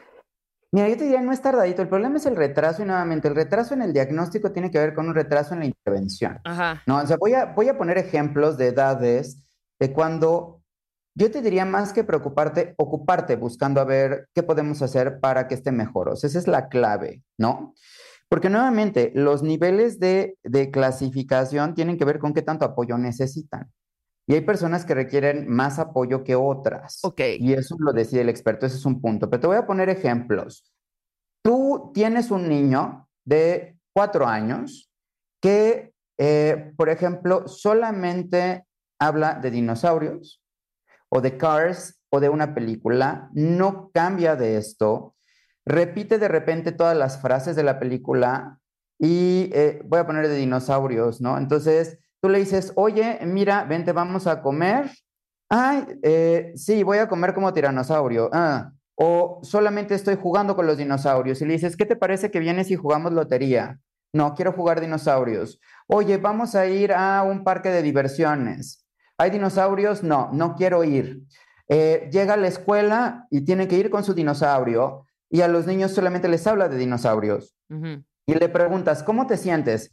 Ah, sí, el, el tiranosaurio Rex es el eh, carnívoro más grande después del gigantosaurio y, y te empieza a echar un rollo que no está conectando contigo, no está enganchando con los otros niños, ¿ok? O sea, no es lo mismo, oye, fíjate que soy fan de los dinosaurios, te voy a contar esto, pero le cambias a no. Entonces tiene eso y que de repente se enoje si algo se le mueve del lugar, pero de una forma extrema y que eso limite. Por ejemplo, él quiere usar siempre la misma playera, no quiere cambiarse la playera o quiere que tal cosa esté en su lugar, regresa y se movió un centímetro y ya te dice, oye, se movió un centímetro y eso te afecta en la casa. O de repente porque solamente quiere estar en un tema, eh, no quiere cambiar al otro, ahí valdría la pena una evaluación, ¿no? y que los niños dicen no quieren jugar. Yo te diría en un adolescente. Un adolescente, por ejemplo, es un adolescente que, eh, ¿cuántos amigos tienes? No, pues no tengo ninguno para que ser un amigo. Tiene que haber pasado cinco años, haber vivido tres experiencias de muerte y, demás. Me han tocado personas que llegan así, ¿no? Eh, y tienen definiciones tan claras que es imposible cumplir su definición y que están, por ejemplo, centradas en solo me interesa el anime, pero no le puedes cambiar de interés hacia otra cosa y se frustran o se enojan y de repente hacen berrinches o, o explosiones emocionales. Berrinche no en una palabra negativa, sino en una connotación de que es un berrinche, es una respuesta excesiva ante un estímulo que no lo amerita, ¿no? Entonces, si tienes un adolescente que de repente está en eso, hace una explosión emocional, ah, le cuesta trabajo entender el lenguaje. Por ejemplo, yo estoy en este momento triste y hago una cara de tristeza y llega esta persona, se acerca conmigo y me dices, ¿me pasas por favor, me sirves un vaso con agua? Sí, no conecta. Pero ya es repetido y es en todo momento. Habría que preguntarnos, ¿está entendiendo la comunicación no verbal? ¿Por qué no me pregunta cómo me siento? O aunque sea, por ejemplo, que me siento triste, que me dé un abrazo. Ese es un indicador de, de valoración. Cuando tu hijo no lee las claves emocionales. O, por ejemplo, eh, te digo, tú estás triste y que no llegue y te pregunte, oye, ¿estás triste? Y parezca como sin nada. Pongo un ejemplo, en ningún momento es un ejemplo de, de algo solamente para un punto. Hay una película en la cual hay una jefa que está sentada y llega alguien y le dice, oye, mi mamá acaba de fallecer, este, ¿me puedo ir? Y ella le contesta, se acabó tu trabajo y te vas. O sea, esta parte de no entender lo que está sintiendo el otro y qué tanto le puedo afectar al otro. Claro. ¿Cuándo requerir ayuda? Por ejemplo, así como las personas con trastorno del espectro autista tienen derechos, los humanos también tenemos derechos. Cuando de repente un niño llega y le dice, ah, sí, estás gorda, es literal, está gorda, pero no tiene por qué decirle gorda a la otra niña. O sea, ¿por qué? Porque sí está gorda. Nosotros tenemos derecho de entender que de repente dice cosas literales, pero también la otra persona tiene la obligación de respetar mis derechos. Y entonces, si de repente está viendo estos conflictos porque no se entienden, es donde vale la pena el tener una valoración adicional para ver cómo ayudar, ¿no? Sí, claro, claro. Por ejemplo, aquí Lupis Trupis te pregunta, Toño, ¿es normal que un niño de 14 años con Asperger se lastime, se corta los brazos? La respuesta es no es normal y eso no es característica de Asperger. Eso desafortunadamente está siendo muy común en adolescentes y es el tema del cutting. Y ahí la base del cutting es que muchas personas dicen, yo me siento vacío, me siento triste, no siento nada y me corto para sentir algo. Ese es otro tema completamente independiente y no tiene que ver. Por definición, una persona que se está haciendo cutting habría que preguntarse, lo primero que hay que hacer ahí es, en el momento en que veas que tu hijo empieza a hacer cutting, no le critiques, busca ayuda. ¿Por qué? Porque en un adolescente puede ser que después empiece a cortarse en lugares que no le alcanzas a ver, como en las ingles, o empieza a hacer otro tipo de cosas. Ese es otro tema. Pero eso ya va más allá de la autoagresión. La autoagresión que se podría llegar a dar en el trastorno del espectro autista, porque el primer punto, las personas que viven con la condición de trastorno del espectro autista no son agresivos. Pueden tener reacciones agresivas, pero no son agresivas. Y eso es parte de no entender qué está pasando, se frustran y explotan y hay que apoyarles a que puedan regularse. Maravilloso. ¿Dónde te encuentran, mi querido Toño? Porque hay mucha gente que quiere eh, tener una opinión tuya, que están ahorita de verdad con los pelos parados, escuchando esta conversación, que además te agradecen, pero sí hay, están detectando en sus chavitos ah, algunas cosillas que quieren, obviamente, tener la, la visión y el, y el, obviamente, el diagnóstico, de- perdón, diagnóstico de un experto. Y qué mejor que tú que estás ahorita. ¿En dónde te pueden localizar?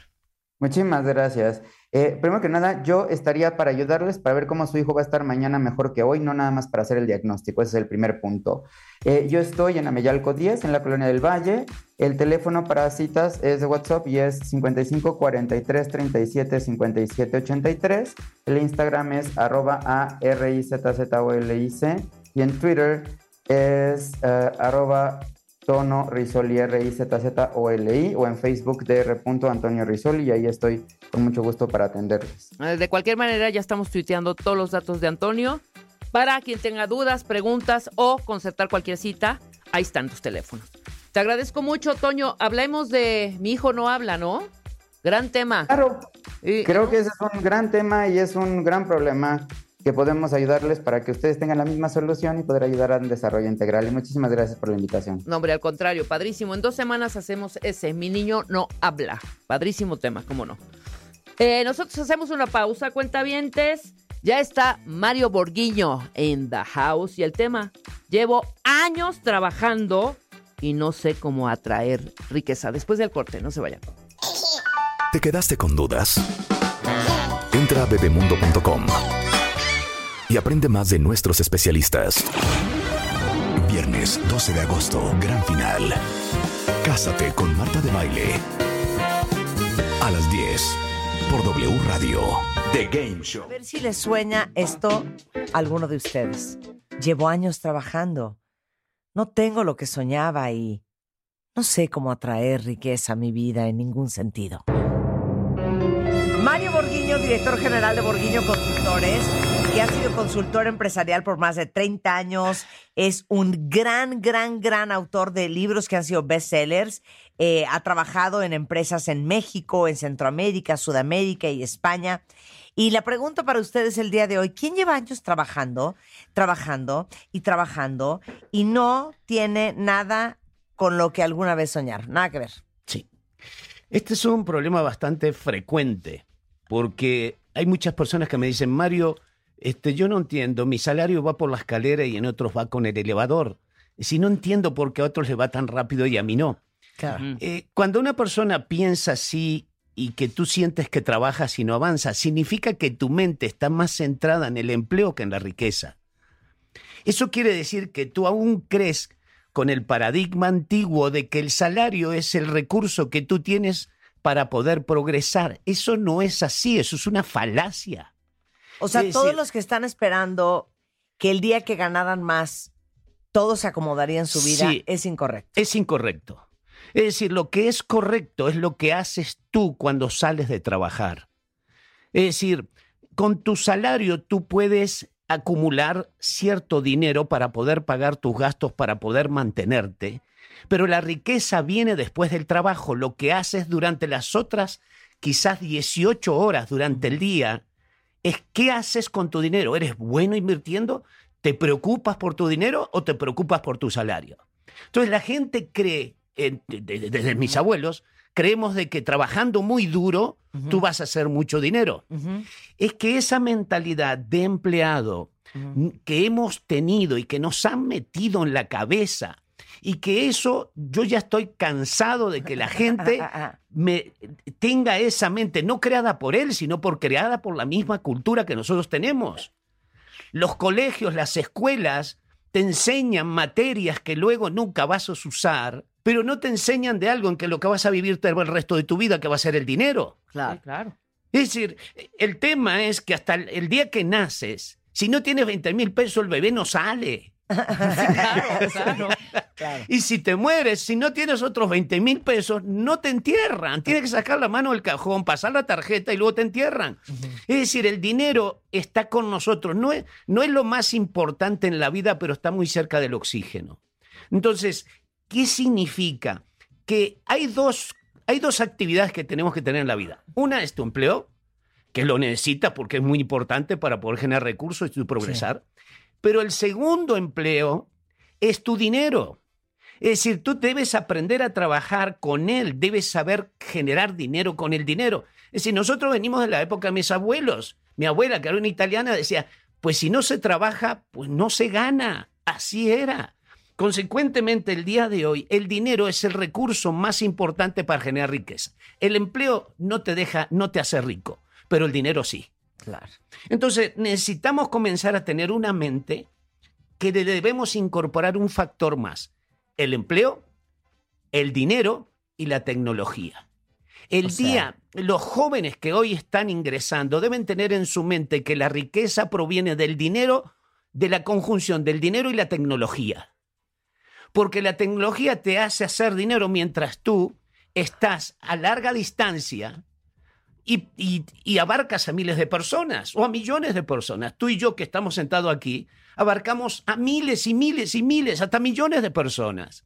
Eso quiere decir que no tenemos que trabajar uno a uno, porque si Sí. piensas que el salario es lo que te va a hacer salir adelante, Sí, todo tu esfuerzo se mete en el trabajo, sí, pero no se mete en el dinero. claro. Entonces, pero hay, hay otro factor muy importante y es, ¿quiénes son los culpables de todo esto? Yo creo que la educación es la más importante. Yo creo que en las escuelas deben ya de cambiar porque nosotros tenemos un país que necesitamos que la gente piense como rico, no piense como empleados. Tienen que ser personas independientes. Los A empresarios... ver, dímelo al hilo, dímelo al hilo así.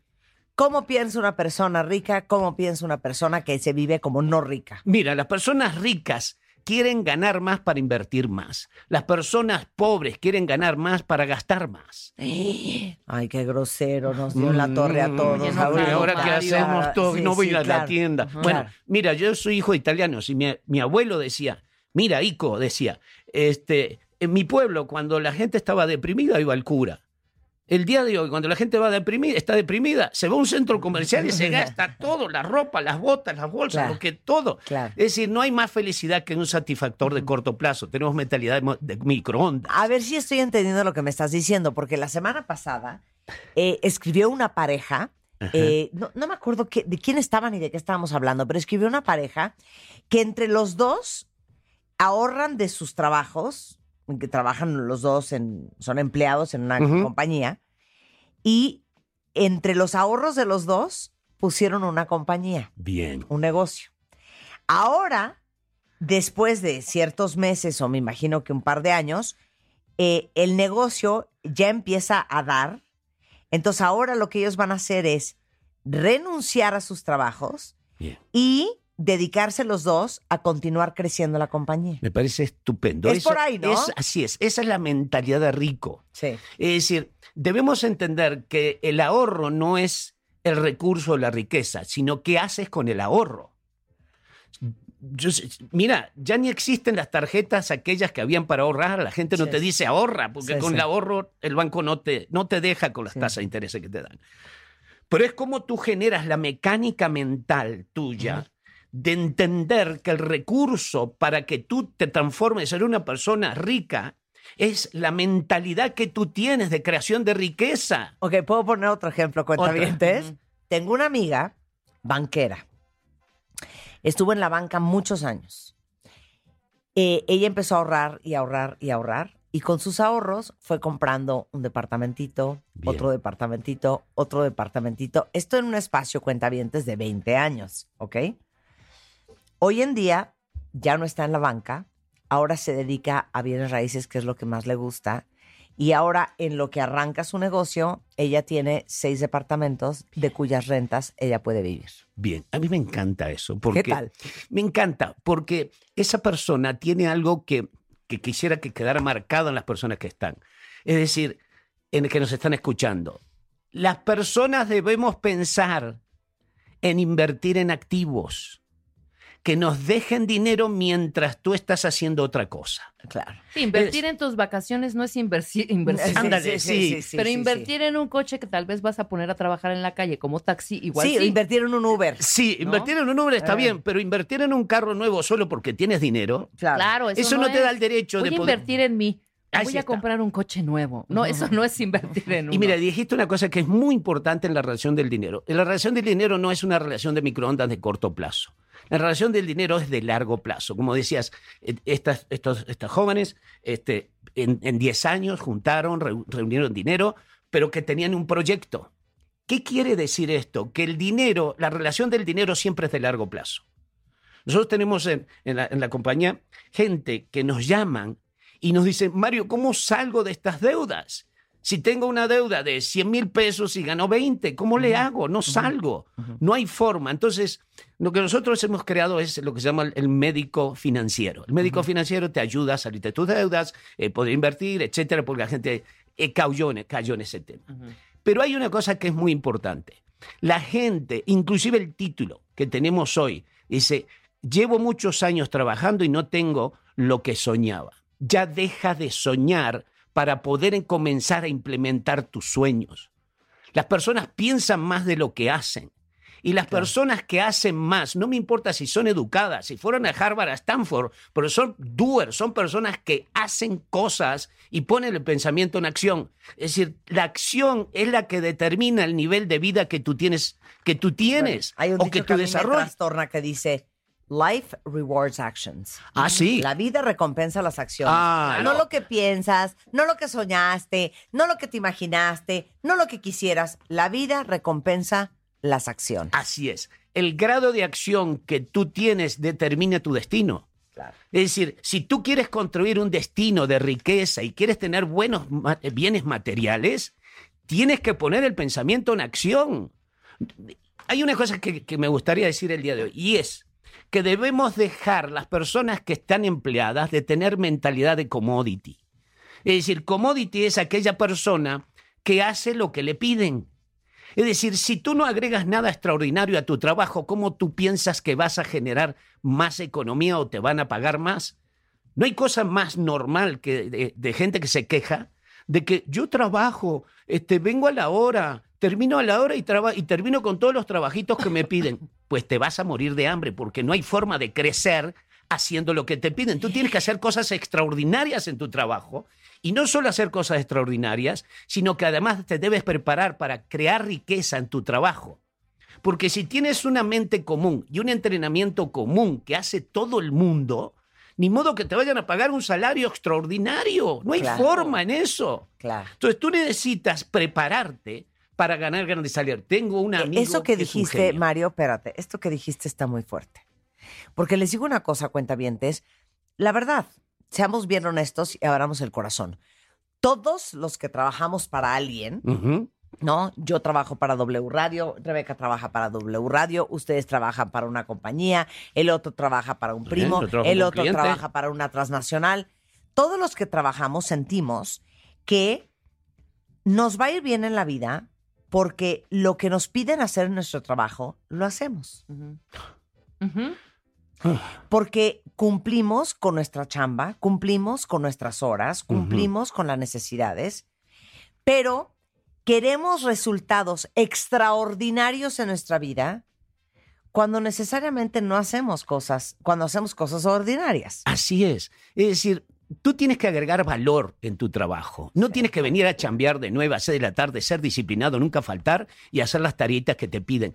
No, eso es, eso es tener una Eso mente... es lo mínimo. Eh, sí, es una mente de pobre. Es decir, no tienes un horizonte en tu vida.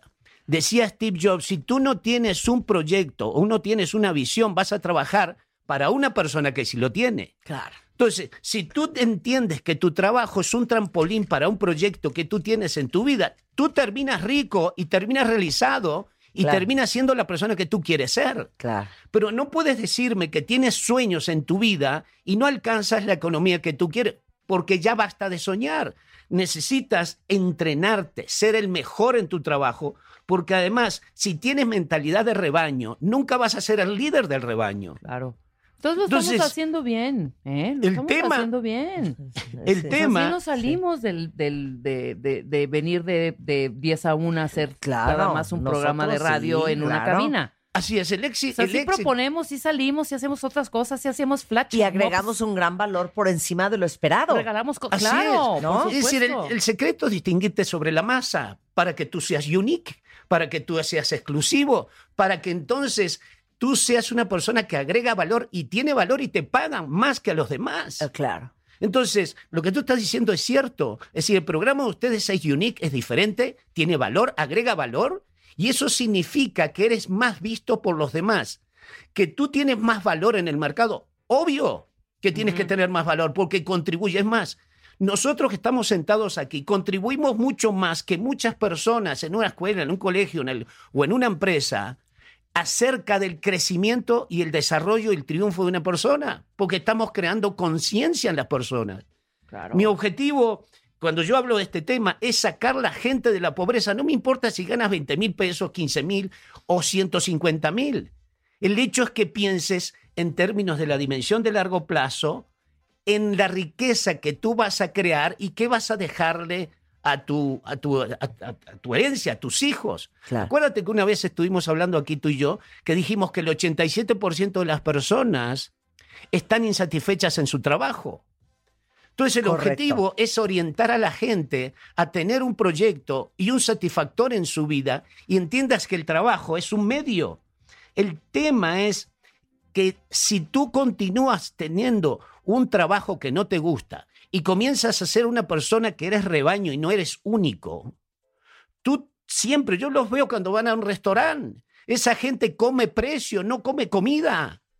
¿Cómo? Claro, ¿Cómo? claro. Porque cuando ven el, el menú, lo que miran es 8, 14, 15, y se le pasan comiendo este pollito hervido, o Sí, sea, sí, sí. así, porque no pueden comer lo que ellos quieren. Pero ustedes a lo mejor ahorita cuentavientes, estoy pensando en ustedes y pienso que a lo mejor están pensando, es que Mario no está entendiendo.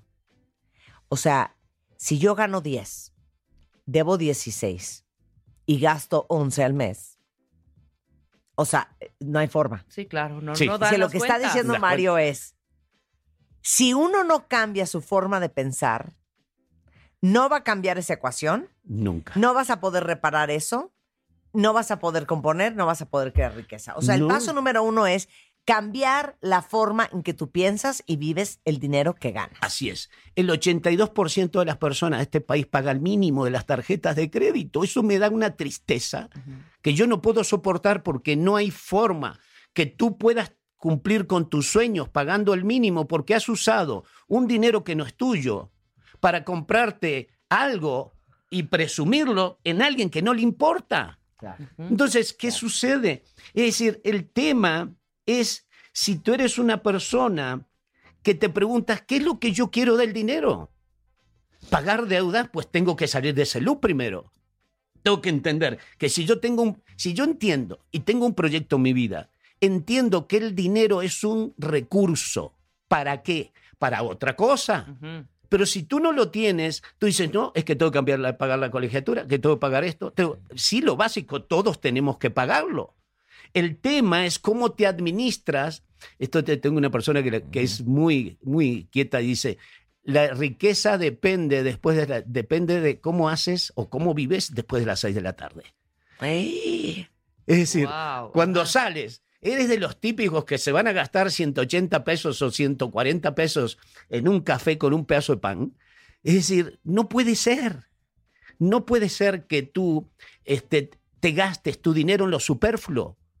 Tienes que tener prioridades. Cuando tú tienes un proyecto, tu mente automáticamente se focaliza y tu energía se focaliza en lo esencial.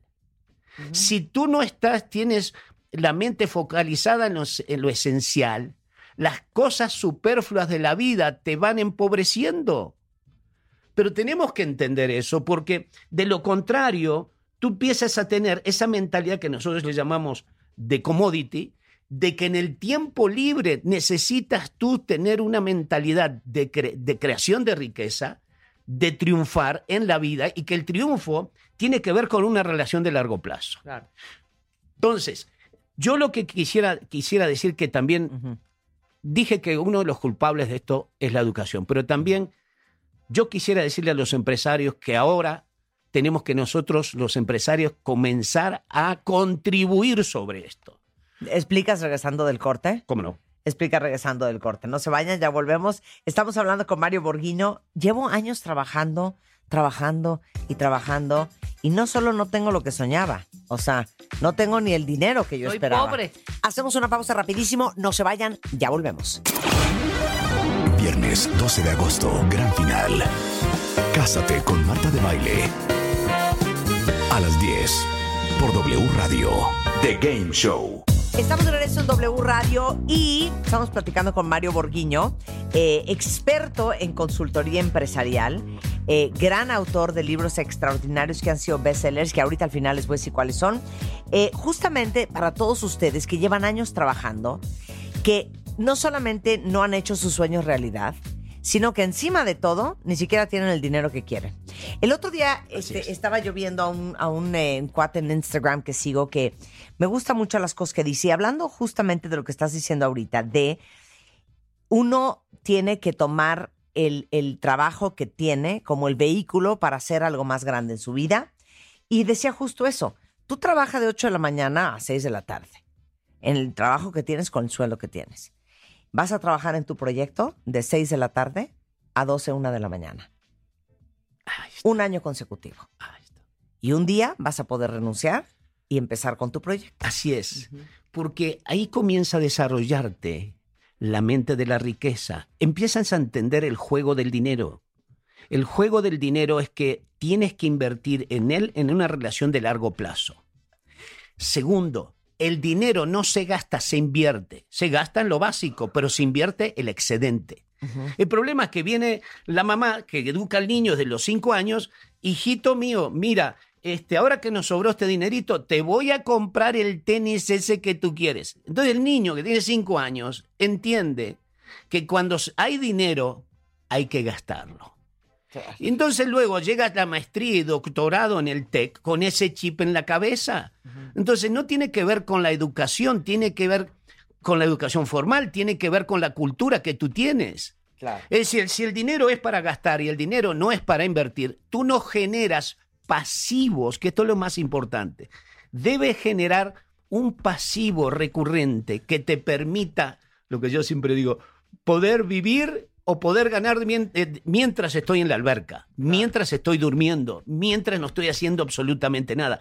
El dinero no se enferma, el dinero no se cansa, el dinero trabaja 24 horas. Entonces, ese es el que tienes que hacer trabajar. Invierte más en tu mente que en tu trabajo.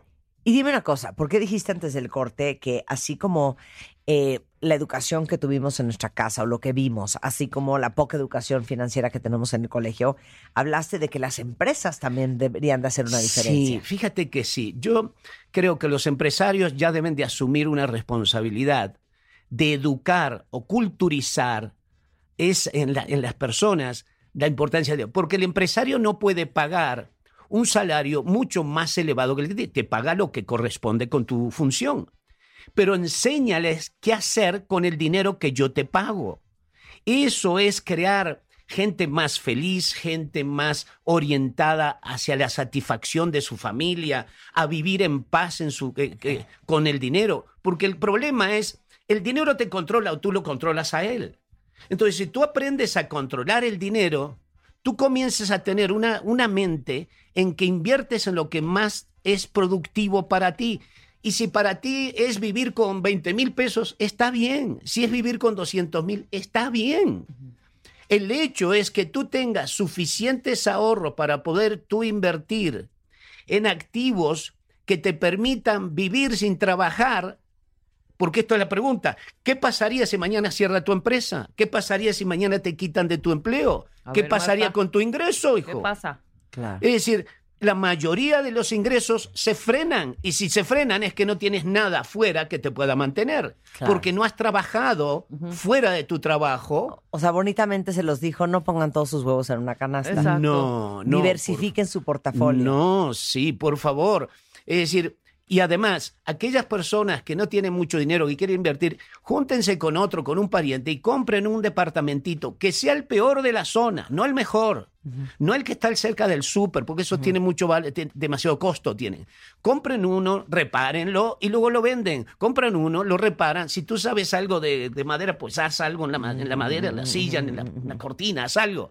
Pero poco a poco tú comienzas a fortalecer en tu mente el, el recurso del ingreso pasivo que genera dinero mientras tú no estás trabajando. Esa es la clave para que las personas... Nosotros vamos a... Ya ves que nosotros tenemos conferencias sobre este tema. Vamos a tener una conferencia muy pronto sobre este tema. O sea que este, aquellos que quieran participar y profundizar sobre este tema, porque... lo- mira, hay una cosa que es clave. Esto que nosotros tenemos son hábitos que se han incorporado en el tiempo. Acuérdate que tenemos los maestros sociales, la sociedad, la familia y la educación, que son los que nos crean nuestra forma de pensar. Entonces nosotros tenemos una forma de pensar que inconscientemente actuamos. El hecho es que te hagas consciente de las cosas que son hábitos negativos y de los hábitos positivos que debe incorporar. Necesitas incorporar hábitos nuevos y necesitas erradicar hábitos viejos. Entonces, si tú comienzas a entender de qué hay desde tu familia, ¿Cómo te educaba tu papá, tu mamá? ¿Qué veías en tu casa? ¿Había mucho o poco dinero? ¿Tus padres se peleaban por el dinero? ¿Eran que, que- que tenían dinero un día y otro no? ¿Cómo vivías? Eso lo tienes incorporado hoy después de los 50 años. Y, y les digo una cosa, yo sí diría, Mario, que claro que hay gente que nace con ese don y claro que hay Sí. gente que nace con ese chip y con ese gen. ¿Cuántas historias no conocemos que nos impresionan tanto que hasta se hacen historias famosas, uno las cuenta, es gente que uno admira? Por ejemplo, el cl- clásico caso de, no, fíjate que él empezó repartiendo periódico. Mm, Corte A, 30 años después, él era el dueño del periódico. así es. ¿no? O, este, no, pues él eh, hacía tortillas en Molino del Nixtamal, Sí. por decirte algo. Corte A, pues es el dueño de Maseca, ¿no? O sea, por ponerte un Sí, ejemplo. sí. Hay gente que ya nace con esa tendencia. Sí. Y fíjate que hay una cosa que es interesante. Eso no significa que no se puede trabajar. Sí, cl- claro. Y además no me importa de dónde vienes. No importa, no importa tu raíz. Es decir, lo que importa es la mente que tú tienes. El tema es que cada día más estoy viendo jóvenes millonarios. Cada día veo más jóvenes de 20, 21 años, millonarios. Millonarios de 100 millones de dólares, 50 millones de dólares. No estoy hablando de un milloncito. Estoy hablando de muchachos que a temprana edad tienen este chip y lo desarrollan. El tema es cuán... eh, Elizabeth Kubler-Rose dijo una cosa, es una tanatóloga que decía, dime cómo tú has salido del dolor, de las carencias de tu vida y esa determinará tu éxito.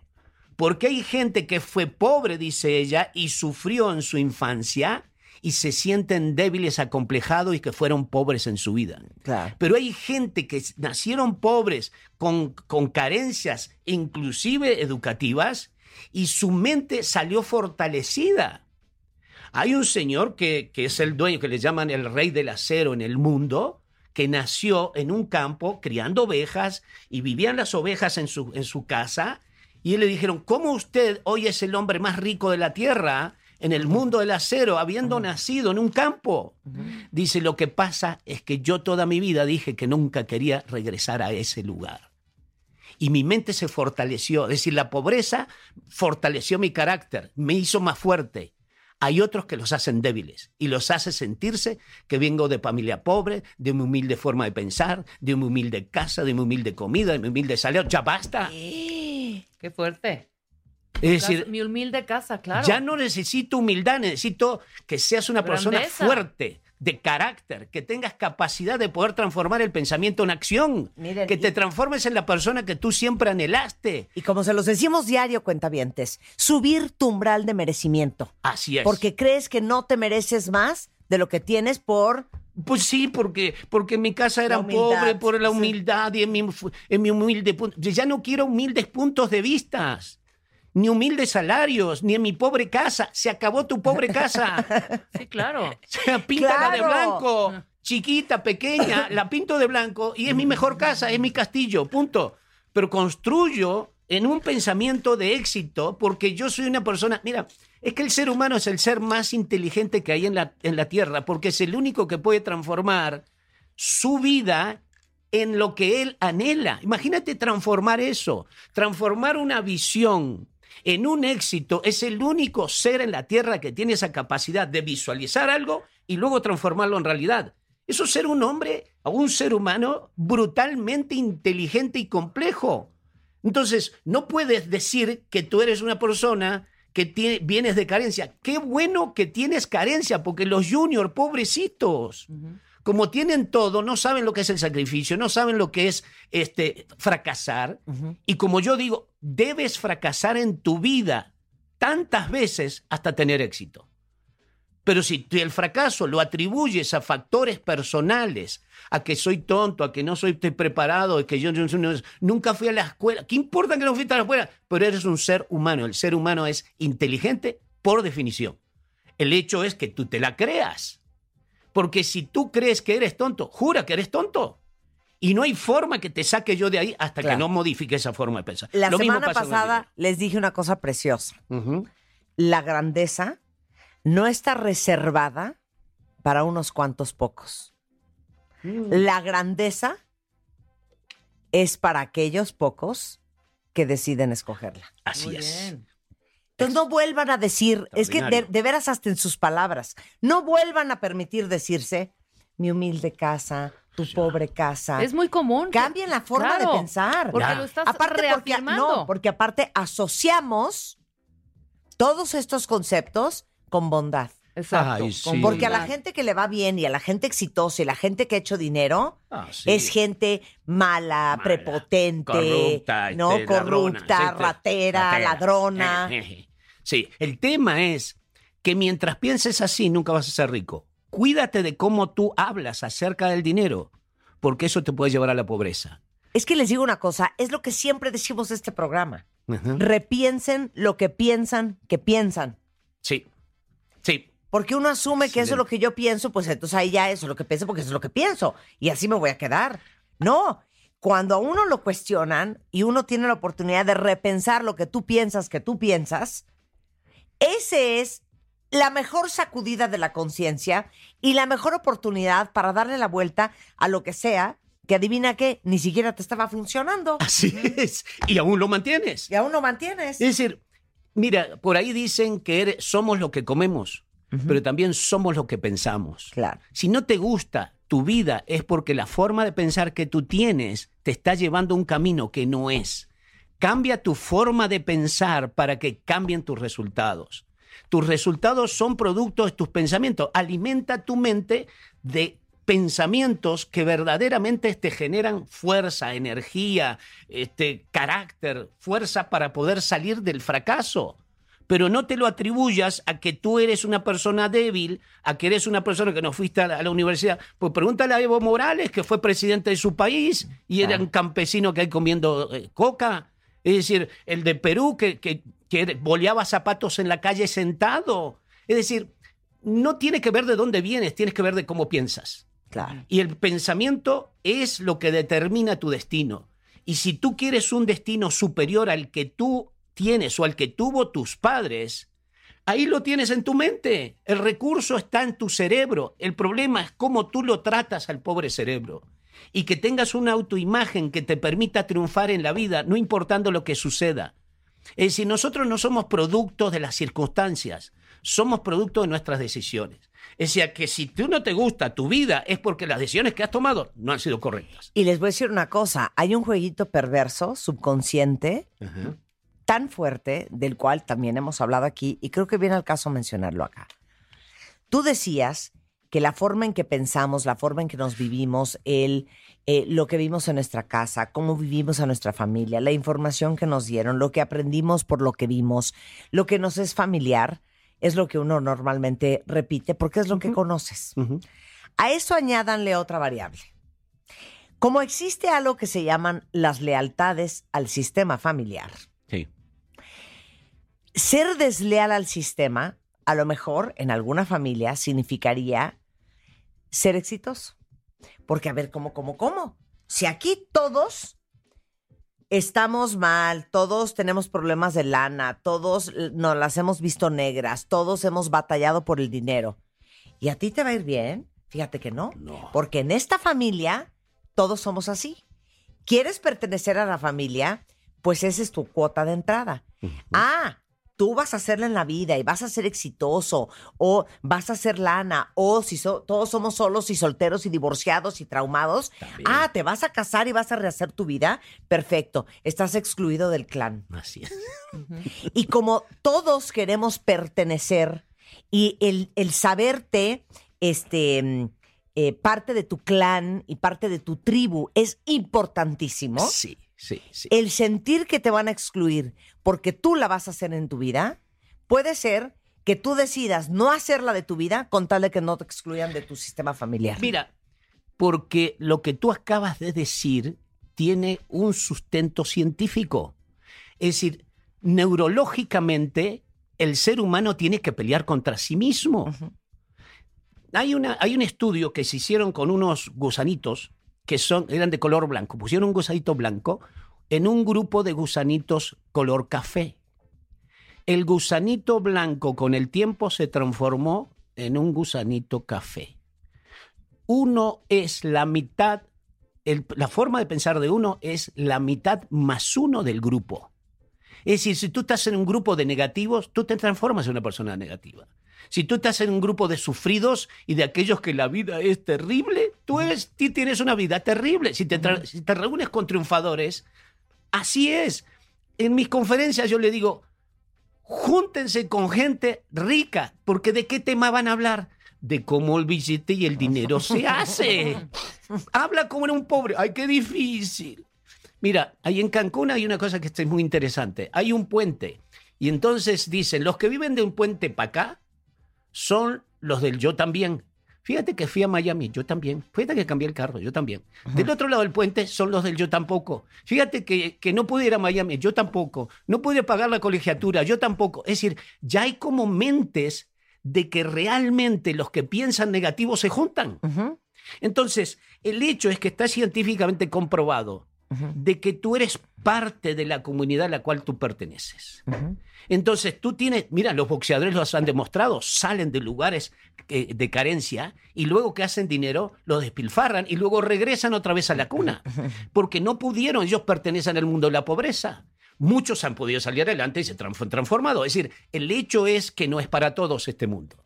Es decir, el mundo de la riqueza es para el que decide serlo y transforma el pensamiento, ese negativo que tú hablas muy bien, en, en un pensamiento que te lleve a ser la persona que tú quieres ser. Porque el ser humano, esa es la grandeza, lo vuelvo a repetir, somos los únicos capaces de transformarnos en la persona que nosotros queremos ser. Y eso es una grandeza. Somos seres infinitamente inteligentes. Somos el ser más inteligente que hay en la Tierra. Úsalo. Pero no vayas a creer que porque naciste en un ranchito y, no, y salías a, ordeñar las vacas en la mañana después iba a caminar dos horas con la mochila para ir al colegio porque no había camión, eso no significa que te hace pobre. Eso, eso es, fue una situación. Tú no eres parte de las circunstancias, tú eres parte del pensamiento, cómo tú absorbiste esa realidad en ser un individuo de carácter elevado o ser un individuo débil. No dejen de ver a Mario Borgueño en vivo. No saben cómo les va a mover las neuronas, el corazón, cómo van a salir con ánimos de- para empezar a cambiar su forma de pensar y darle la vuelta a la forma en que viven el dinero que ganan. Sí, Que es muy bastante importante. trabajo cuesta. Sí. Entonces debería, debería de estar a nuestro servicio y no al revés. Hay gente que muere del corazón trabajando. Es decir, más vale que entonces sea por algo. Es Borghino Mario en Twitter, o borghino.mx en web. El Muchas Twitter, gracias, el Mario. Twitter, me- El encantan. Muchas gracias, Mario. Un placer tenerte acá. Con esto nos vamos, cuentavientes, pero no se vayan ustedes. Ahí viene Carlos Loretti, el duende, en Así las Cosas, emisión de la tarde, con todo lo que ha pasado en México y en el mundo hasta este momento, solo en W Radio. Adiós. ¿Todavía no tienes ID de cuenta viente? No. No, no, no. Not yet, yet, yet. Consíguelo en martadebaile.com. Martadebaile.com. Y sé parte de nuestra comunidad de cuentavientes. Marta de Baile 2022. Estamos de regreso. Y estamos donde estés.